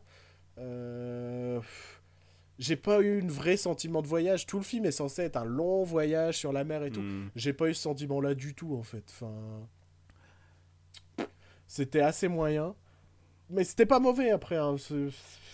C'est- dur, d'un un film qui coûte autant, euh, pour qu'il soit mauvais, c'est quand même compliqué. Mais Et t'as euh, pensé, t'as pensé quoi de Zootopie? J'ai bien aimé. Parce que Zootopie lui, était- au contraire, il est complètement en dehors du moule. Exactement. Zootopie est plus original, en dehors du moule, tout ça. Vaiana, on est dans le moule. En fait, Vaiana, si tu veux, c'est. On a pris du Roi Lion, on a pris du Pocahontas, on a pris du Hercule, et on a pris un segment de Fantasia 2000. On a tout fermé. Et un petit peu de Lilo et Stitch, parce que c'est des Hawaïens. Ouais, mais on, on- on a mélangé, et, et ça y est, on a notre film. On a le ton d'Hercule, c'est-à-dire que. Et ça, ça ça m'a saoulé, c'est que. Il n'y a pas un personnage rigolo, il y en a 6-7, tu vois. Genre, Mhm. même les méchants sont rigolos. Il y a un crabe qui est euh, doublé par euh, Jermaine Clement, qui, est, qui, qui, qui joue un méchant. un des méchants du film. Et pareil, c'est un méchant rigolo, je l'ai jamais craint, tu vois. C'est genre, hey, je chante, je fais une chanson et tout, et, et genre, euh, on est méta parce qu'on fait une blague sur le fait que bah, je chante une chanson parce que je suis méchant, mais. Euh, ouais, donc on a le ton d'Hercule, on a euh, le côté un peu drama du Roi Lion et poétique, entre guillemets. On a la fable écologique à la Pocahontas, et de Fantasia 2000, on a. bon, il faut se souvenir de Fantasia 2000, mais. il y a un- D'ailleurs, dernièrement, je me suis fait la réflexion pourquoi est-ce qu'on ferait pas un, un Fantasia par Pixar? Ce serait sympa. Ça enverrait du lourd, je pense. Franchement, je serais. Attends, faut qu'il fasse d'abord Cars 5 et. euh, Ouais, mais je serais. Franchement, non, ou, je- ou partout Disney et que genre Pixar a fait un segment, tu vois. Mais je, Mhm. je serais pas contre un nouveau Fantasia. Euh, et donc, dans Fantasia 2000, il y a ce segment sur la nature avec une sorte de. d'oiseau de verdure, on va dire, à visage humain, tu vois. Qui. euh, qui fait sa rencontre avec un volcan, machin, tout ça. Et euh, tout ça, en vrai, quand tu vois l'acte final de Vaiana, tu te dis, c'est impossible qu'ils ils sont pas rematés le segment euh, de Fantasia 2000 avant de faire le film. Franchement, le design du, du truc et tout, tout est pareil, la fin est à peu près pareille. Et. Je sais pas, j'ai cette. Par exemple, j'ai eu cette frustration que le personnage principal ne se sacrifie pas.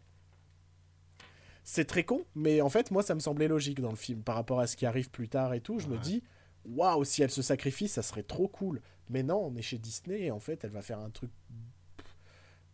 J'ai trouvé la, la fin très conne. quoi. Comment elle sauve euh, plus ou moins euh, la nature. Je trouvais ça très con. Donc voilà, c'était pas mauvais, impression déjà vue. Une scène, une scène sympatoche. Une scène vraiment sympatoche. Il y a un, un hommage à, un hommage à Mad Max Fury Road.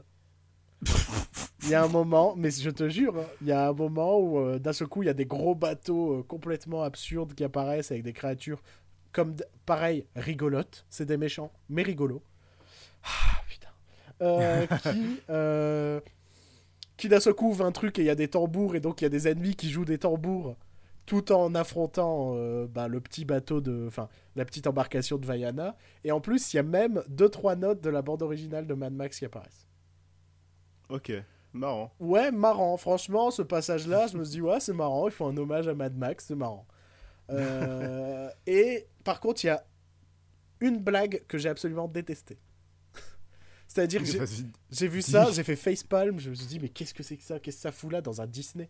C'est euh, un moment où le perso euh, doublé par The Rock Ouais. euh, signe, signe un autographe à, à l'héroïne en utilisant un poulet. Et après, il dit euh, Je crois qu'écrire avec un oiseau, ça s'appelle tweeter. Et ça n'a rien à faire là, en fait. C'est-à-dire que c'est la seule référence au monde réel de tout le film. Et ça n'a rien à faire là. Je me suis dit euh, Non, tu fous ça dans un Madagascar, une connerie comme ça. Parce que non, mais euh, ouais, mais même si j'aime pas Madagascar, euh, même. Mais parce que Madagascar, ils ont vécu à New York, ils connaissent le monde réel, par exemple, tu vois. Ouais. Là, Vaiana, ça se passe dans le passé, tout ça, ça n'a rien à faire là, quoi. Rien ça du date tout. le film là.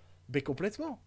Ça n'a rien à faire là. Et c'est la seule vraie blague comme ça, quoi.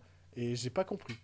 Et ça, je, je me suis vraiment mis en colère sur 20 secondes, quoi. En mode, mais putain, qu'est-ce que c'est que cette merde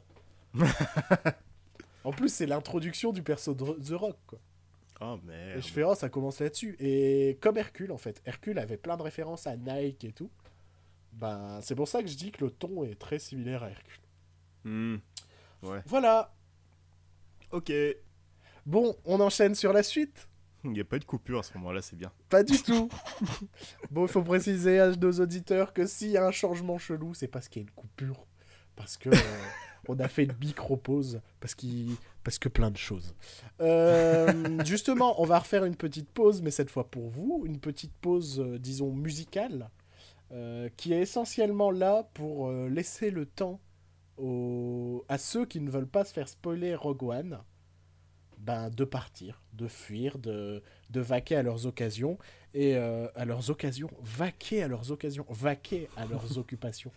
Et ça permet de repère aussi à ces gens-là de revenir plus tard Ouais. quand ils auront vu Rogue One. Exactement. Et aussi pour les gens qui sont en train de faire pipi, comme la dernière fois, d'avoir le temps de finir leur pipi avant de couper. Tu vois. non mais c'est vrai. Si t'es en train de faire pipi, d'un seul coup, bim, ça spoil. C'est scandaleux. Que là, il y a une petite musique d'attente. Qui peut être sympathique pour faire pipi en plus. Ouais. Allez, à tout de suite. Là-bas,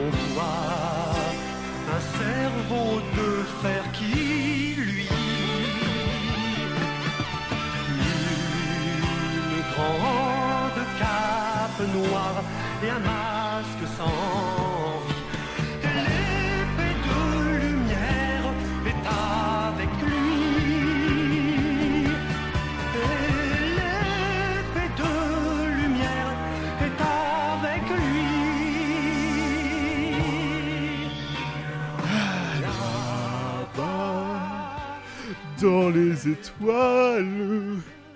J'espère que cet intermède musical vous a plu. Et euh, maintenant, nous sommes entre nous, entre gens civilisés qui allons au cinéma, qui nous cultivons en dehors de notre domicile. Et on est là pour parler plus en profondeur de, de Rogue One, A Star Wars Story. Ah, bien. Non, mais Je je, cherche à te faire plaisir. Je, je cherche vraiment à te faire plaisir. Alors, Joël, qu'est-ce qu'est-ce que qu'est-ce que qu'est-ce qu'on peut spoiler? Y a, euh, tous les caméos. Ouais, il y a bah ça c'est un des points que j'ai euh, que j'ai vraiment beaucoup aimé. Mhm. Alors que ça aurait pu en fait ça aurait pu être fait avec beaucoup plus de lourdeur. Ouais, il y a un caméo que j'ai pas trop aimé, que j'ai trouvé un peu trop lourd. Et qui m'a un peu sorti sur le coup. Le euh, ah bon? Ouais, c'est juste euh, l'apparition d'R2D2 et ses 3 PO. Exactement. Oh, ok, Oh, je les avais j'avais oublié ce petit passage. C'est vrai que il y a euh, un caméo inutile. C'est alors que les autres caméos, il y en a. Enfin, je vais je vais en parler un autre après qui était cool. Bah maintenant on peut spoiler. hein. Oui, bah oui. Mais euh, celui d'R2D2 et ses 3 PO apparaissent. Enfin, ils apparaissent à un moment où ils sont tous en train de se préparer pour aller euh, se débarquer sur Scarif et faire la guerre, tout ça. Ouais. Enfin, vous- si vous avez vu le film, vous le savez. Ouais. Et c'est. euh, oh, ils vont partir sur Scarif Et on ne le savait pas.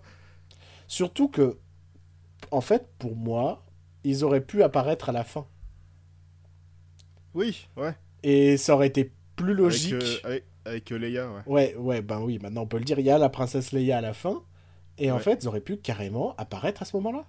Oui, vu qu'ils sont là. On sait qu'ils sont à cet endroit-là à ce moment-là. Bah bien sûr, donc je comprends pas pourquoi plus tôt dans le film, dans les garages, on nous fait un, un, un caméo de, de ces deux-là. Et pourquoi pas les avoir mis à la fin avec la princesse Leia, genre ils, ils sont dans la même pièce qu'elle, dans un coin ou un truc comme ça, quoi. Ouais, ouais, carrément. que là c'était euh, c'était beaucoup plus lourd. Parlons de ce caméo de la princesse Leia qui va ensuite nous mener vers le plus gros caméo beaucoup plus important. Enfin, c'est même, plus un caméo. C'est un, second rôle, quoi. Ouais, ouais, mais parlons de, de princesse Leia. Alors, pendant des semaines, j'ai réfléchi quelle actrice ils pourraient nous mettre, tout ça. Et au final, ils ont utilisé la, ben, la technique euh, qu'ils ont utilisée également pour, euh, par exemple, Trône l'héritage. Non, parce qu'en fait, c'est pas Carrie Fisher qui la joue. Ah, moi je pensais que genre ils avaient quand même fait pris même si elle la jouait pas pris un peu de motion capture à l'époque de Star Wars 7 ou quelque chose comme ça. Non, non, c'est une, euh, une actrice norvégienne, j'ai vu ça il y a quelques jours. D'accord, Euh, une jeune euh, qui joue, enfin qui joue Leia avec la voix et tout, c'est elle qui fait la voix. d'accord. Donc euh, pas du tout, Carrie- il n'y a pas de Carrie Fisher dans le film. D'accord. En dehors de cette Carrie Fisher en numérisé. voilà en semi image de synthèse. Voilà, c'est ça. Et euh, qu'as-tu pensé justement de cette utilisation euh, d'images de synthèse? Euh, alors, pour l'autre personnage, enfin, on va en parler de l'autre après, de l'autre après, mais pour Leia, Ouais. c'était un peu la, la vallée dérangeante. Ouais, la Uncanny Valley, ouais. Ouais, tu sais que c'est pas elle, mais tu vois que c'est elle, Ouais, et tu ouais. sens qu'il y a un truc qui va pas. J'ai eu la même, le même souci avec l'autre personnage, personnellement. Ah bon, Bah, en fait, bah, on- allez, on balance. c'est Tarkin. Voilà. Il y a euh, Tarkin, euh, justement, j'en parlerai après, mais il y a Tarkin dans le film, qui est euh, là, quand même, de manière assez présente. Ouais. et qui, qui, étant donné, alors il y a eu cette phrase dans la salle où euh, genre des pseudo fans de Star Wars qui ont fait, tu penses qu'il est fait en image de synthèse? Peter Cushing était déjà vieux à l'époque du 4, mon gars. Ça fait 30 ans qu'il est mort. Il- il- Putain, c'est quoi son, son- Non, j'ai peur de dire une connerie, mais Top Secret, c'est un de ses derniers films, non? En vrai. Je sais pas, peut-être. Parce qu'il était déjà très vieux dedans. Mais donc oui, connard, c'est fait en image de synthèse. Et euh, j'avais ce souci de... euh, les textures sont top, il a pas de souci, mais il y a un côté très froid, quoi. Tu...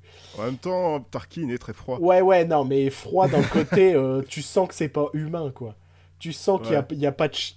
Dans le regard, il y a un souci, quoi. Il y a quelque chose qui rend... Ouais, je sais pas. Enfin, je trouvais que moi j'ai trouvé complètement fou ce, enfin le Tarkin.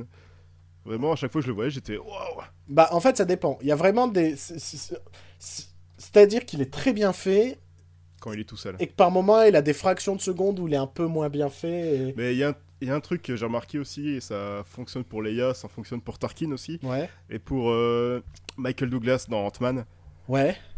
et euh, je sais plus, Robert Downey Jr. dans Captain America. Ouais. Euh, dans ce genre de personnages qui sont rajeunis ou refaits numériquement, Bien sûr. il y a toujours les mouvements de lèvres qui fonctionnent pas. Il y a Oui. un truc avec la bouche qui me gêne à chaque Et fois. ils sont très fixes. Ouais. Ils Et sont- Alors qu'un être que humain la- est en perpétuel la- mouvement, quoi. Voilà, la bouche bouge, tout, la, la, la bouche bouge, mais il y a un truc qui va pas quoi. Ouais. Et- Ouais, ouais, non, non, très clairement, très clairement. Euh... Mais sinon, Tarkin était vraiment bien foutu. Ouais. Enfin, sortir euh, Peter Cushing de sa tombe comme ça, c'était. Moi, ce qui me fait plaisir, c'est que j'ai toujours ma théorie de euh, Snoke Tarkin. Et j'avais dit, s'il y a Tarkin qui est très présent dans Rogue One, c'est parce Mais- que Snoke est Tarkin. Mais tu penses qu'ils auraient utilisé Andy Serkis plutôt que l'autre acteur, euh, enfin l'acteur qui a été choisi pour jouer Tarkin? Bah, pourquoi pas Mais c'est pas Andy Serkis qui joue Tarkin là. Bah non, mais il n'y avait pas besoin. L'autre, c'est parce que il a ce côté euh, inhumain, quoi. Tu vois, il y a ce côté euh, de créature étrange. Ouais. Mais euh, que Tarkin, bah, il fallait juste quelqu'un pour faire de la motion capture et, euh, et voilà. Moi, ce qui me conforte dans cette idée, c'est que là, Tarkin, il l'utilise pas n'importe comment. Il l'utilise pour montrer, en, en tant que supérieur hiérarchique de Krennic, Krennic. Krennic, et pour nous montrer qu'en fait, c'est vraiment un gros bâtard, Tarkin. non, mais c'est vrai, Ouais. c'est le, mais c'est vrai, c'est l- le vrai méchant. C'est le noire, c'est les travails de la vie de Krennic. Et Tarkin arrive à la fin. Bon, tu dégages, maintenant c'est ma place. Et, et c'est, j'ai trouvé que c'était pour nous rappeler que c'était un vrai méchant, Tarkin. Parce que beaucoup de gens ont oublié ce personnage qui est en fait le vrai méchant de Star Wars 4. Mhm. Et, et moi, c'est. En fait, moi, ma conviction, elle n'est pas en termes de- d'univers de Star Wars, elle est en termes de scénariste. Je trouve ça logique de réintroduire discrètement un personnage pour ensuite. Grosse révélation que ton personnage mystérieux qu'on ne sait pas qui c'est, c'est ce personnage qu'on a réintroduit furtivement. Et, je trouve ça également logique que le méchant de cette nouvelle trilogie Star Wars, qui est le 7, 8, 9, ne soit pas n'importe qui. Parce que euh, ça a toujours été. euh, bah, ils sont tous, tous les films sont liés les uns entre eux et, et ça aurait servi à rien de réintroduire Luke Skywalker, de réintroduire tout ça, si c'est pas un méchant qu'on connaît aussi en fait. Je trouve personnellement. Euh, donc c'est pour ça que j'ai cette conviction de Snoke Tarkin parce que Ouais. c'est tu vas pas réintroduire un méchant qui sort de nulle part. Tu peux pas. Et, et comme Tarkin, c'est le vrai méchant du 4, et on l'a oublié, et que là, on, dans Rogue One, on nous remonte Tarkin, mais c'est pas juste, bah, il y a Tarkin dans une scène. Non, Tarkin, c'est un gros bâtard dans le film. C'est vraiment, euh, genre, le méchant de ton film, il a peur de Tarkin, parce que Tarkin, il est, c'est un connard avec lui. Donc il est plus méchant que ton méchant de ton film. Ça n'est que pour réintroduire Tarkin et sa, et sa méchanceté, sa cruauté, sa... Voilà. Euh, autre personnage qu'on réintroduit, Dark Vador. ouais. Juste fanboyisme pur, quoi. Ouais, mais c'était cool. C'était cool. Euh, ce que j'ai beaucoup aimé, c'est qu'ils nous l'ont pas montré, euh, ils nous l'ont montré puissant, mais pas exagérément puissant. Tu vois Oui, C'est pas ouais, le jeu, pas- le pouvoir de la Anakin, force. Ouais, c'est ouais, ou Anakin à la fin de l'épisode 3 qui fait des sauts et. Exactement. C'est vraiment le Dark Vador juste avant l'épisode 4. C'est vraiment, ouais, c'est la puissance qu'on connaît originelle de euh, Dark Vador et, euh, et, euh, et bon, ils nous refont le coup de l'étranglement, ils nous refont tout oui, ça. c'est normal. C'est Bah, pour ça que pour moi c'était du fanboyisme euh, plus qu'autre chose. Oui, Parce que scénaristiquement, mais il sert pas. La, la scène finale, la scène finale de Dark Vador qui démonte un à un les rebelles, c'était. Non mais la du, c'était du, pur plaisir. Ça Ouais. montre que Dark Vador, c'est un monstre, c'est un mec badass. Ouais. Et c'est pas juste un petit con qui, qui pleure parce que sa, sa fiancée est morte euh, et que le sable, le sable, ça s'infiltre partout, quoi. Ouais. Parce que je rappelle qu'à la fin de l'épisode 3, quand Dark Vador apparaît, dans son costume, avec la grosse voix de James Earl Jones, la première chose qu'il dit, c'est Est-ce que Padmé est en vie? Mm. Bou, bou, bou, est-ce que Padmé est en vie Voilà ce qu'a fait George Lucas de Dark Vador. ouais, non, je. Ah là là là là là là. Donc, Et il a fallu 4 milliards de dollars pour essayer de. le rachat de Disney, enfin de Lucasfilm par Disney, pour essayer de réhabiliter Dark Vador en tant que gros badass. et là, pour moi, ils l'ont réussi. Même si là, ils ont réussi. scénaristiquement, Ils- il ne sert pas. Ils avaient déjà réussi en... dans la deuxième saison de Star Wars Rebels, et là, vraiment, quand on le revoit là, quand on voit cette scène finale où il est juste euh, un monstre, Ouais. c'était génial. Mm. Et d'ailleurs, ce que j'aurais adoré, c'est de voir tous les rebelles de... de Rogue One se faire démonter un à un comme ça aussi. Ouais. Je pense que ça aurait plus d'impact aussi. Ouais, il y a ce. ça, aurait été... ça, aurait été... ça aurait dégoûté plein de gens, mais ça aurait été plus drôle. Y a... On va parler maintenant scénario, la construction du film, tout ça. Euh, Moi, je... Enfin... Je trouve qu'il y a ce souci que on sait déjà ce qu'ils vont faire, en fait. Oui, oui, bah oui, on sait très bien qu'ils vont réussir à récupérer les plans. non, que- m- mais pas qu'ils réussissent à le récupérer. Si le film avait été juste, voici comment on a récupéré les plans. Là, c'est... Là, il y a toute cette partie de... Hum, je crois que l'Empire fait quelque chose. Qu'est-ce qu'ils font? Je ne sais pas. Il faudrait qu'on envoie quelqu'un pour enquêter. Hmm. Apparemment, ils construisent une arme. Quelle est cette arme? Et il y a ce côté où moi, dans ma tête, j'étais... Mais on le sait. Allons vite au champ de bataille et qu'on voit l'affrontement et comment ils, comment ils galèrent à, à récupérer le, les plans de l'étoile noire plutôt que juste nous faire... Oui, non, ouais, la, la première heure était longue, je Ouais, aussi. ouais. La Franchement, j'ai trouvé que le film était long à démarrer et je pense que ça m'a pas aidé pour mon immersion dans le film. quoi. C'est que j'étais vraiment en mode, mais on le sait. Et, et, et ce qui aidait pas non plus, bah, c'est ce personnage de Forest Whitaker qui, a... qui ne sert pas en fait, qui ne. Ouais, qui meurt euh, dans sa deuxième scène. Mais c'est ça, scène, on, on- on le voit pas beaucoup, et alors que c'est tout le mystère du début. En plus, il nous la joue faussement Dark Vador avec son masque euh, et sa respiration. Et sa voix Il parle comme le père Foura Comme ça. Et ça, c'était un chouïa ridicule quand même. Il était un chouïa en surjeu, Forest Whitaker.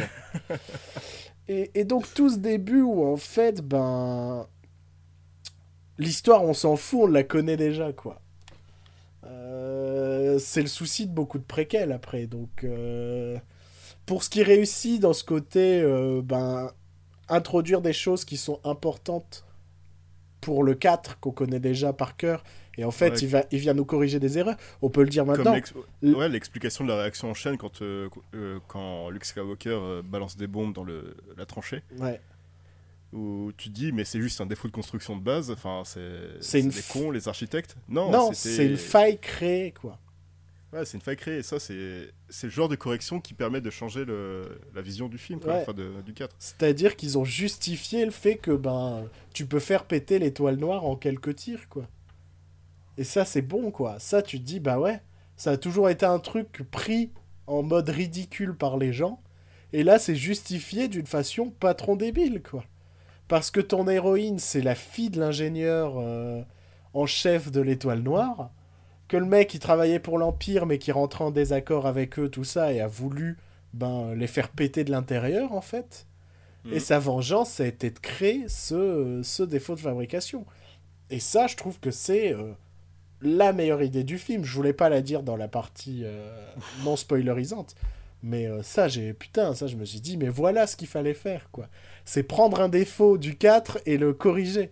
En mode, euh, eh ouais, on t'a bien eu, mon gars. Ou pas, et pas faire comme George Lucas qui prend pour lui un défaut de la trilogie qui est, oh, la force n'est pas expliquée, ouais, et dire, bah en fait, c'est des midi-chloriens. ouais. Et ça, c'est le genre de- ça, c'est le genre d'erreur à pas, à pas faire. Et ça, j'ai bien aimé que ça redevienne une religion, quoi, une foi dans, ce, dans celui-là. Ce- ce- franchement, j'ai vraiment pris ce film en mode fuck les médicloriens. Parce qu'on nous montre que le seul qui continue à croire aux Jedi et tout, enfin pas le seul, mais le seul qu'on nous montre vraiment, ben c'est un moine presque, quoi. Il y a vraiment ce côté, le Jedi, c'est la foi, c'est euh, c'est pas des, c'est pas un taux de, de globules rouges dans le sang, quoi. C'est- vraiment, et ça j'ai beaucoup aimé, quoi. Ça c'est c'est la partie qui m'a, enfin, ça fait partie des choses que j'ai beaucoup aimé. Euh, Est-ce qu'on a autre chose à rajouter dans, ce dans les spoilers? Bah, Euh, si. le cam- Il y a le caméo des deux gros connards de la cantina qui était drôle. Ouais, bon, ça se sert pas. Non, Oui, ça sert pas, mais c'était plus logique de les voir eux que de voir C3PO et R2D2 dans un plan. euh, Enfin, pas logique, mais je veux dire, c'était plus sympa de les voir, quoi. Alors, si moi j'ai trouvé un truc qui est important. Donc on vous rappelle, hein, si vous écoutez cette partie, c'est qu'on peut spoiler. Ouais, Euh, c'est euh, bah, la mort des personnages principaux. ouais. Ça porte plus d'impact. Ça, c'était vraiment très intéressant. C'est le sacrifice pour, euh, le, le- pour euh, la plus grande échelle, quoi. C'est je me sacrifie, mais je vais sauver tellement de vies derrière. C'est ce qu'aurait dû le faire bien de tous. C'est ce qu'aurait dû faire Vaiana, quoi, selon moi. non, mais dans Vaiana, elle sauve vraiment connement le- le monde. Je trouve ça débile. c'est vraiment. Non, mais en gros, c'est presque. C'est presque. Oh, mais crois au pouvoir de l'amour, quoi. C'est presque ça dans Vaiana. Et je me suis fait. Non, mais tu te fous de ma gueule. Euh, Ouais, mais j'ai quand même un souci sur ces morts-là. C'est qu'il y en a, elles sont nulles. Euh, par exemple, la mort du pilote, c'est genre, il y a une grenade dans le vaisseau qui atterrit. Il n'y a pas ce côté. euh, Il n'y a pas un- un- une vraie mort qui envoie, quoi. Tu vois? Celle de Donnie. Ouais, mais Space Donnie Yen, il savait que c'était le meilleur perso du film, quoi. Et, euh, et la mort de son pote aussi, j'ai bien aimé. euh, Ouais, elle était badass aussi. Et puis parce que il comprenait ce en quoi croyait euh, Ouais. son pote, et voilà. Et il rentrait dans ce délire-là, et ça, j'ai beaucoup Ah, aimé. C'est vraiment les. Ouais, étaient vraiment cool ces personnages. Ouais, ouais, ouais.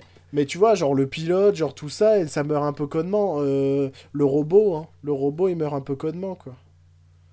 Il, il est cool parce qu'il se sacrifie, quoi, pour sauver les gens, mais, euh, mais euh, bon, il se prend juste quelques balles, quoi. Il n'y a pas un côté... euh, La mort de Krennic était bien. Bon, après, c'est pas un rebelle, mais la mort de Krennic était bien. Ouais, ouais, c'est vrai, c'est vrai. Quand, il- quand il voit le- l'étoile nord en face de lui. Mm. En gros, il est tué par sa propre arme. Ouais, voilà. Et ça, c'est canon, quoi.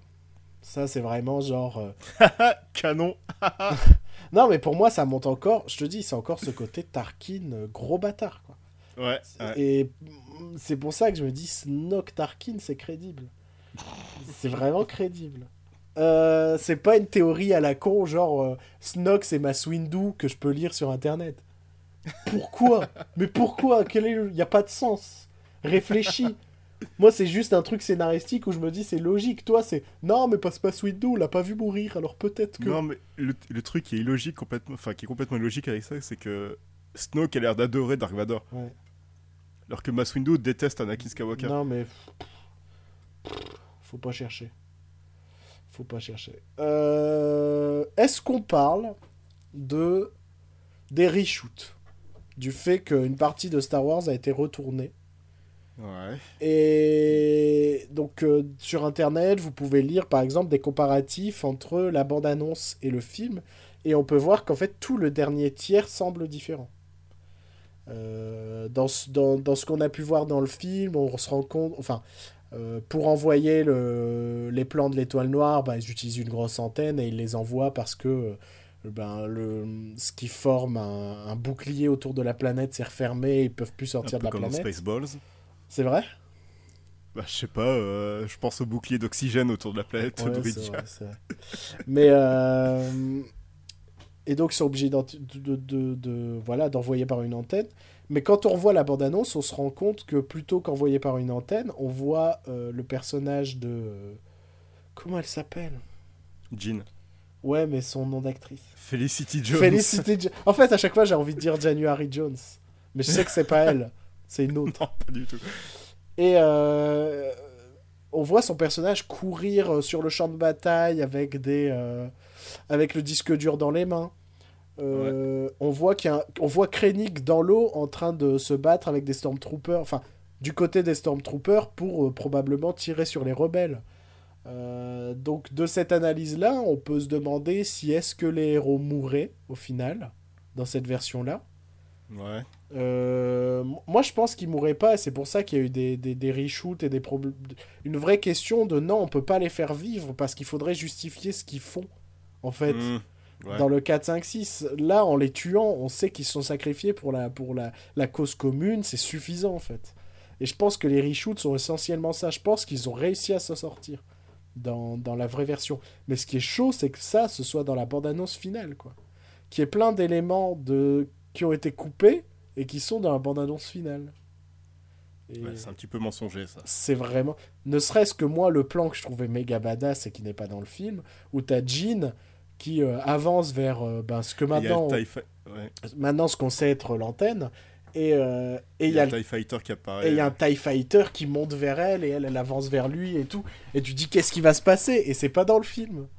C'est pas du tout dans le... Enfin, elle avance vers l'antenne et je me suis dit ah Et là j'ai vu qu'il n'y avait pas de TIE Fighter. Je fais ah Et euh, Ah. ah.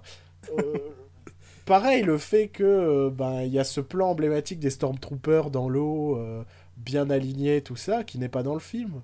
Alors qu'il est sur l'affiche du film. Il est tout en bas de l'affiche du film, quoi, ce Ouais, plan. ouais, ouais. Et je me souviens que c'était une des, des premières photos qui avait fuité euh, Bah, au début du, tout- du tournage. Et quand on a été à la Star Wars Convention de Londres, je sais pas si tu te souviens, ils vendaient, Ouais. ils vendaient une illustration de ce plan en disant que c'est le plan préféré de Gareth Edwards dans le film. Et ce, ma- ma- après, ils l'ont justifié, euh, je sais pas si t'as lu, le fait que ce plan ne soit pas dans le film. C'est parce qu'en fait, quand ils l'ont tourné, on voit que la météo, il faisait moche dans le fond. C'est un plan où il fait gris dans le fond, tout ça. Et tout le reste de la scène, il fait beau. Et donc apparemment, ils l'ont- ils l'auraient coupé pour des raisons de cohérence euh, visuelle. Hmm. Voilà. Un film à 200 millions de dollars, ils sont pas capables de modifier ça? Ouais, euh, oui, moi j'ai mis des gros doutes. Donc il y a, y a ce côté un peu euh, où je peux pas m'empêcher de me dire merde, quelle était la, vraie fin du film et quelle était. Par exemple, je suis convaincu que il y a un truc qui m'a gêné dans la bataille finale, c'est un moment où ils arrivent, il y a des caisses bien alignées, tu sais qu'ils vont se battre. Et ça, ça sent le reshoot pour moi. Ça sent le côté euh, merde, il faudrait qu'on refasse une petite scène d'action rapide. Et donc, ils ont aligné des caisses sur un truc, ils ont mis des palmiers, machin, tout ça. Et ils se sont dit, on va faire une petite fusillade là-dedans, tu vois. Hmm. Et pour moi, ça sent le reshoot parce que, merde, on sait que, ben, il semble y avoir une, une forêt de palmiers luxuriante, tout ça. Et j'aurais plutôt vu une bataille à l'intérieur de ça. Non? Ouais. Tu vois, il y avait ce côté où la bataille aurait Mais, pu se ouais, Il passer. y a quelques plans dans, les... dans la jungle, non? Ouais, mais pas plus que ça. À un moment, se Ouais. se- c'est quand ils arrivent qu'ils ils arrivent par, euh, par les arbres, quoi. Mais euh, c'est pas, pas plus que ça, au final. Ça aurait pu se passer sur une autre... Je pensais qu'ils allaient plus prendre en compte l'environnement dans la bataille. Et quand tu revois la bande-annonce, t'as l'impression que c'est plus ça. Parce que tu les vois courir dans l'eau, tu les vois... euh, Là, dans le film, tu les vois courir dans l'eau, mais il n'y a pas de vraie bataille, en fait, dans l'eau. Tu vois ce que je veux dire? Il n'y a pas ce côté... Ouais. euh, Et, et je me dis, qu'est-ce qui a été coupé? Je veux voir, moi, ce qui a été coupé. Je suis trop curieux pour ne pas, pour ne pas, pour ne pas avoir envie de voir ça, quoi. Enfin bon.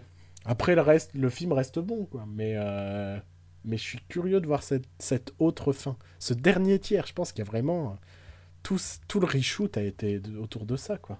On pensait que le reshoot, c'était pour rajouter du Dark Vador, ce qui est possible aussi, parce qu'il y a une scène avec Dark Vador qui ne sert pas particulièrement. Et surtout qu'il y a des scènes qui ont été retirées. Ouais. Tu te souviens du plan de la bande-annonce euh, Ouais, où il est face à, à des trucs, à des écrits rouges, là, je sais plus quoi. Ouais, des... enfin, un écran de. Ouais. Ouais, qui est pas dans la bande, qui est pas dans le film. qui- Ouais, et il y a une scène où il y a Krennic qui parle à Dark Vador sur les dans l'étoile noire. Ouais. Qui est dans la bande-annonce, Ouais, où tu ouais. vois, qui... où il dit que l'étoile noire est puissante, tout ça. Il dit ça à Dark Vador, et c'est pas dans le film. Donc, euh, Dark Vador n'est pas dans l'étoile noire à aucun moment du film, je crois. Non. non. Non, non, à aucun moment il est dans l'étoile là. Donc, ça me. En même temps, en même temps, c'était. En fait, c'est juste le, le, le, le curieux, le cinéphile qui est en moi qui a envie de voir ça. Parce que le film en lui-même, là, il fonctionne. Et je pense que si par exemple il nous avait fait survivre les personnages, ça aurait été une connerie. Mais je peux pas m'empêcher d'avoir envie de voir ce qui avait été tourné originalement, quoi, initialement. Parce Ouais. que les plans de la bande-annonce étaient cool. Et ne pas les avoir dans le film, c'est une- quand même une frustration. Quoi. Autre chose à rajouter dans, la, dans cette partie spoiler autour de Star Wars? Hmm. La scène de fin, Ouais. juste euh, être dans le, de le vaisseau de la princesse Leia. J'avais l'impression de revoir l'épisode 4. Non, Ça, C'était cool. très clairement. Très clairement. C'était cool. Enfin, le décor était vraiment parfait. Ouais. Euh, En non spoiler, si j'ai un truc à rajouter, c'est. De toute euh, façon, maintenant, euh, spoiler ou non spoiler, Ouais, ouais, ouais, ouais. Mais euh, c'est euh, la musique de Giacchino. Elle fait, Qui a fait ça en un mois. ouais, elle fait complètement le taf, mais elle est pas très mémorable. Ouais, mais Mais après, en un ça. mois, il a réussi à retrouver la patte John Williams. ouais, alors que s'il avait été choisi dès le début, Ouais, je pense que ça aurait encore plus envoyé. Parce qu'il y a qu'un morceau où j'ai eu le sentiment qu'il utilisait des instruments un peu différents, ce qui est sa patte. Je, Ouais. je sais plus exactement, faudrait que je retrouve le morceau. euh, Faudrait que je réécoute la bande originale, j'ai vu qu'elle arrivait sur Spotify. Euh, Il y a un morceau où j'ai vraiment tilté en me disant Ah, ça c'est des instrus différents, je reconnais du Giacchino. mais, euh, mais après, je l'ai trouvé assez peu mémorable, quoi. Sympathique, Ouais, complètement dans l'esprit Star Wars, mais j'ai pas un morceau, je me suis fait putain, le morceau il est cool. par contre, je sais, je sais pas si t'es d'accord avec moi, la police Rogue One au début du film, elle est dégueulasse. Ouais, je suis d'accord. J'ai trouvé l'écran titre assez dégueulasse. L'écran titre, j'ai trouvé qu'ils l'ont gâché. J'aurais, je sais pas, j'aurais fait autre pas, Le chose. titre, le titre comme il est sur l'affiche est très bien. Je sais Ouais. pas pourquoi ils ont fait une sorte de contour jaune. euh, Mhm. Non, non, pas, je, je- non, je, je suis d'accord. Euh, aussi, enfin,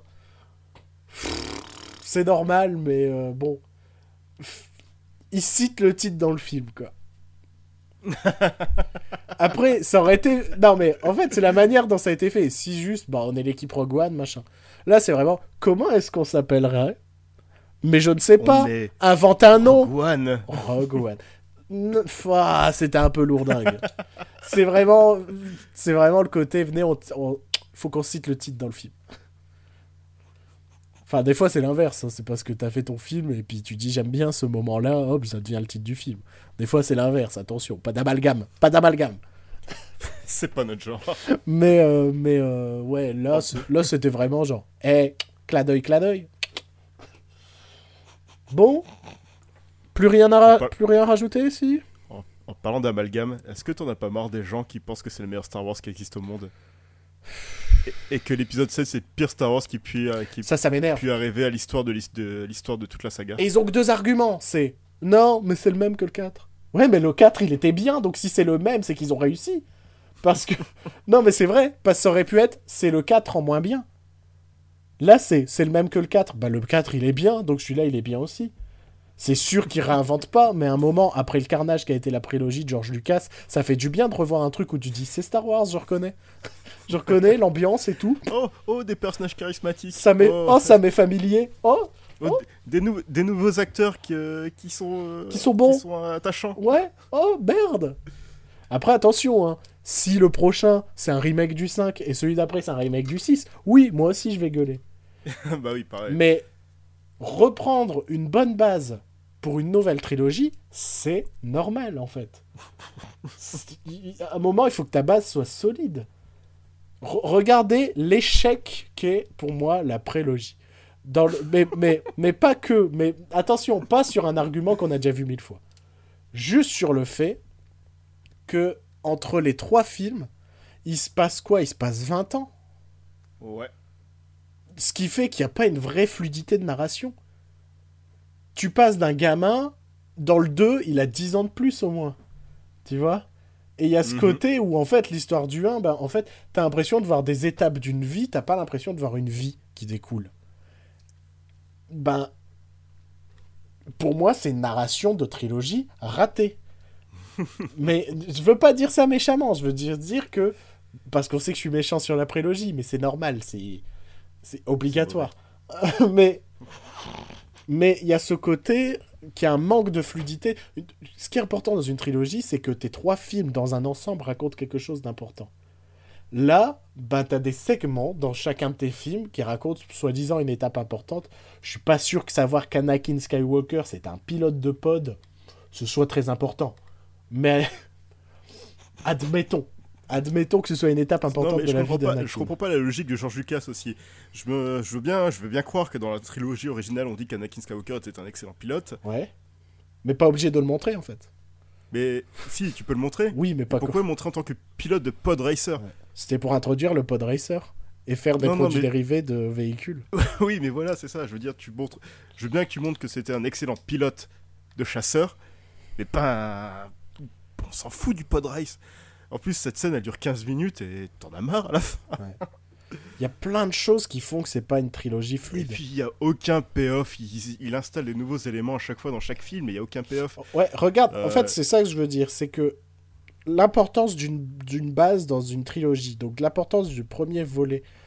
Dans le premier, dans, donc dans Star Wars épisode 1, on t'introduit plein, plein, plein, plein de choses qui ne seront plus dans les autres. C'est genre, on t'introduit plein de trucs, mais on va jamais s'en servir. Ouais. Par exemple, euh, je sais pas si ça va dire quelque chose. Euh, Sifo Dyas. Oui, évidemment, bien sûr. hein, je, je- je suis le rédacteur en chef de Star Wars euh, Fan Film France. non, non, Sifo Dyas, c'est un personnage, c'est un ancien Jedi qui a commandé les clones dans l'épisode 2. D'accord. C'est Obi-Wan c'est Obi-Wan qui en parle avec euh, le scientifique, enfin l'extraterrestre qui s'occupe euh, de la création des clones. Ouais. Et tu dis, oh, c'est qui Sifo Dyas On va savoir qui c'est. Plus jamais aucune mention euh, par la suite. Non, mais. Non, mais regarde, on t'introduit Liam Neeson, on t'introduit Dark Maul. On t'introduit quoi? On t'introduit les courses de pod. On. Mais y a rien qui paye. Ce qui est important dans une trilogie, c'est que ton élément introduit, il paye plus tard, en fait. Attention, dans une tri- trilogie, euh, comment dire J'aime pas ce terme, mais j'ai envie de dire dans une trilogie narrative. Parce que, par exemple, Indiana Jones, tu prends les trois premiers, ils ont pas de lien entre eux. C'est normal, ils sont censés être des one-shots. Là, tu es dans une trilogie où bah, tu vas découvrir l'évolution de Anakin Skywalker vers Dark Vador. Et en fait, tu l'as en fait la, la- la vraie narration, elle est dans le 3, quoi. c'est genre, ah, c'est vrai qu'il faut qu'il devienne Dark Vador. On va peut-être le faire. c'est un échec d'écriture avant tout, en fait. C'est pas qu'un échec de mise en scène et de fausse bonne idée. C'est avant... Vous savez aussi que dans le scénario original, euh, Liam Neeson revenait dans l'épisode 3. Pour faire quoi? Et il apparaissait en tant que fantôme. euh, dans une scène avec Yoda, il lui explique comment euh, rester. Enfin. devenir un, un avec la force et avoir en gros son fantôme bleu. Ah, tout ça pour justifier que le fait que Yoda est un fantôme bleu Voilà, c'est ça. En fait, il sait pas. Il sait pas construire une histoire. Il comprend pas ce que tu dois introduire et. euh, Non, mais c'est vrai. Et se justifier. Il dit je dois faire une préquelle. Je vais expliquer des trucs qu'on a déjà vus. Putain, heureusement qu'il nous a pas expliqué euh, comment naissent les sarlacs ou des conneries comme ça. Alors le sarlac. Alors il nous fait un documentaire de deux heures sur le sarlac. Bon, on arrête de déverser notre haine. Ouais. Et puis on va s'arrêter là-dessus parce que on sait qu'on va se manger des, des commentaires d'un ami qui a l'infortune de plutôt apprécier la prélogie. Midi-chlorien, c'est de la merde, c'est la pire idée qui existe au monde. Ouais. Ouais, clairement, clairement. Voilà. C'est genre, la magie, c'est bien parce que comme ça, chaque enfant peut se dire, Eh, avec un peu de chance, j'ai de la magie. Que là, l'enfant, bah, il va aller chez le médecin, il va dire, j'ai des taux de midi-chlorien, il va dire, mais ça n'existe pas. Non, c'est un cancer. Non, vous avez la drépanocytose. C'est mieux ou c'est moins bien? Non, vous avez 10 jours à vivre. Voilà. Hein? Pensez à ces enfants malades qui auraient pu continuer de rêver pensant que la force, elle est magique. Eh ben non, son médecin, il va lui confirmer qu'il n'a pas les, les médicloriens. Et je pense que c'est là-dessus qu'on peut, qu'on peut achever d'ailleurs, l'émission. En parlant de ça, j'ai vu un truc trop mignon dans mon cinéma. J'adore quand on veut achever l'émission, mais que la fin fait 15 minutes. Voilà, c'est ça. Non, c'est juste euh, que. euh, Il y avait une petite qui était déguisée en princesse Leia euh, Ouais. dans le cinéma, c'était cool. Tu m'as interrompu pour ça? Ouais, non, mais c'était mignon. Oui, c'était mignon. Nous, il n'y avait pas personne de déguisé. Tu vois. Autant euh, Star Wars 7, ils avaient fait l'effort euh, au cinéma d'avoir euh, des gens en costume et tout. Autant celui-là, bat les couilles. Mais c'est un petit peu aux œufs hein, sur celui-là, niveau publicité. Non, ça, clairement, clairement, ouais. Je, je sais pas, euh, tous les clients du cinéma, ils sont en train de dire Ah, il y a pas beaucoup de pub hein, pour celui-là. Ah, il y a pas beaucoup de pub. hein. On attendait plus de monde ici. Ouais. Enfin bon, bref. Ouais. On va se laisser là-dessus, chers amis, chers auditeurs, chers ennemis. Mais pourquoi tu nous écoutes? Euh, pour... On sent la fatigue. Euh, Ouais. On se retrouve. Allez, on va essayer la semaine prochaine. Pour une émission spéciale. Et je me demande bien. Je, je me demande bien quel sujet on va bien pouvoir faire dans cette émission spéciale. Allez, passez une bonne soirée, passez une bonne journée. Ce sera une émission spéciale Hanouka. Je voulais faire une vanne, j'ai pas trouvé. Dis au revoir, Joël. Au revoir. Merci. Sa- salut. À, à bientôt. Au revoir. Et Twitter, Facebook et le site et euh, plein de trucs.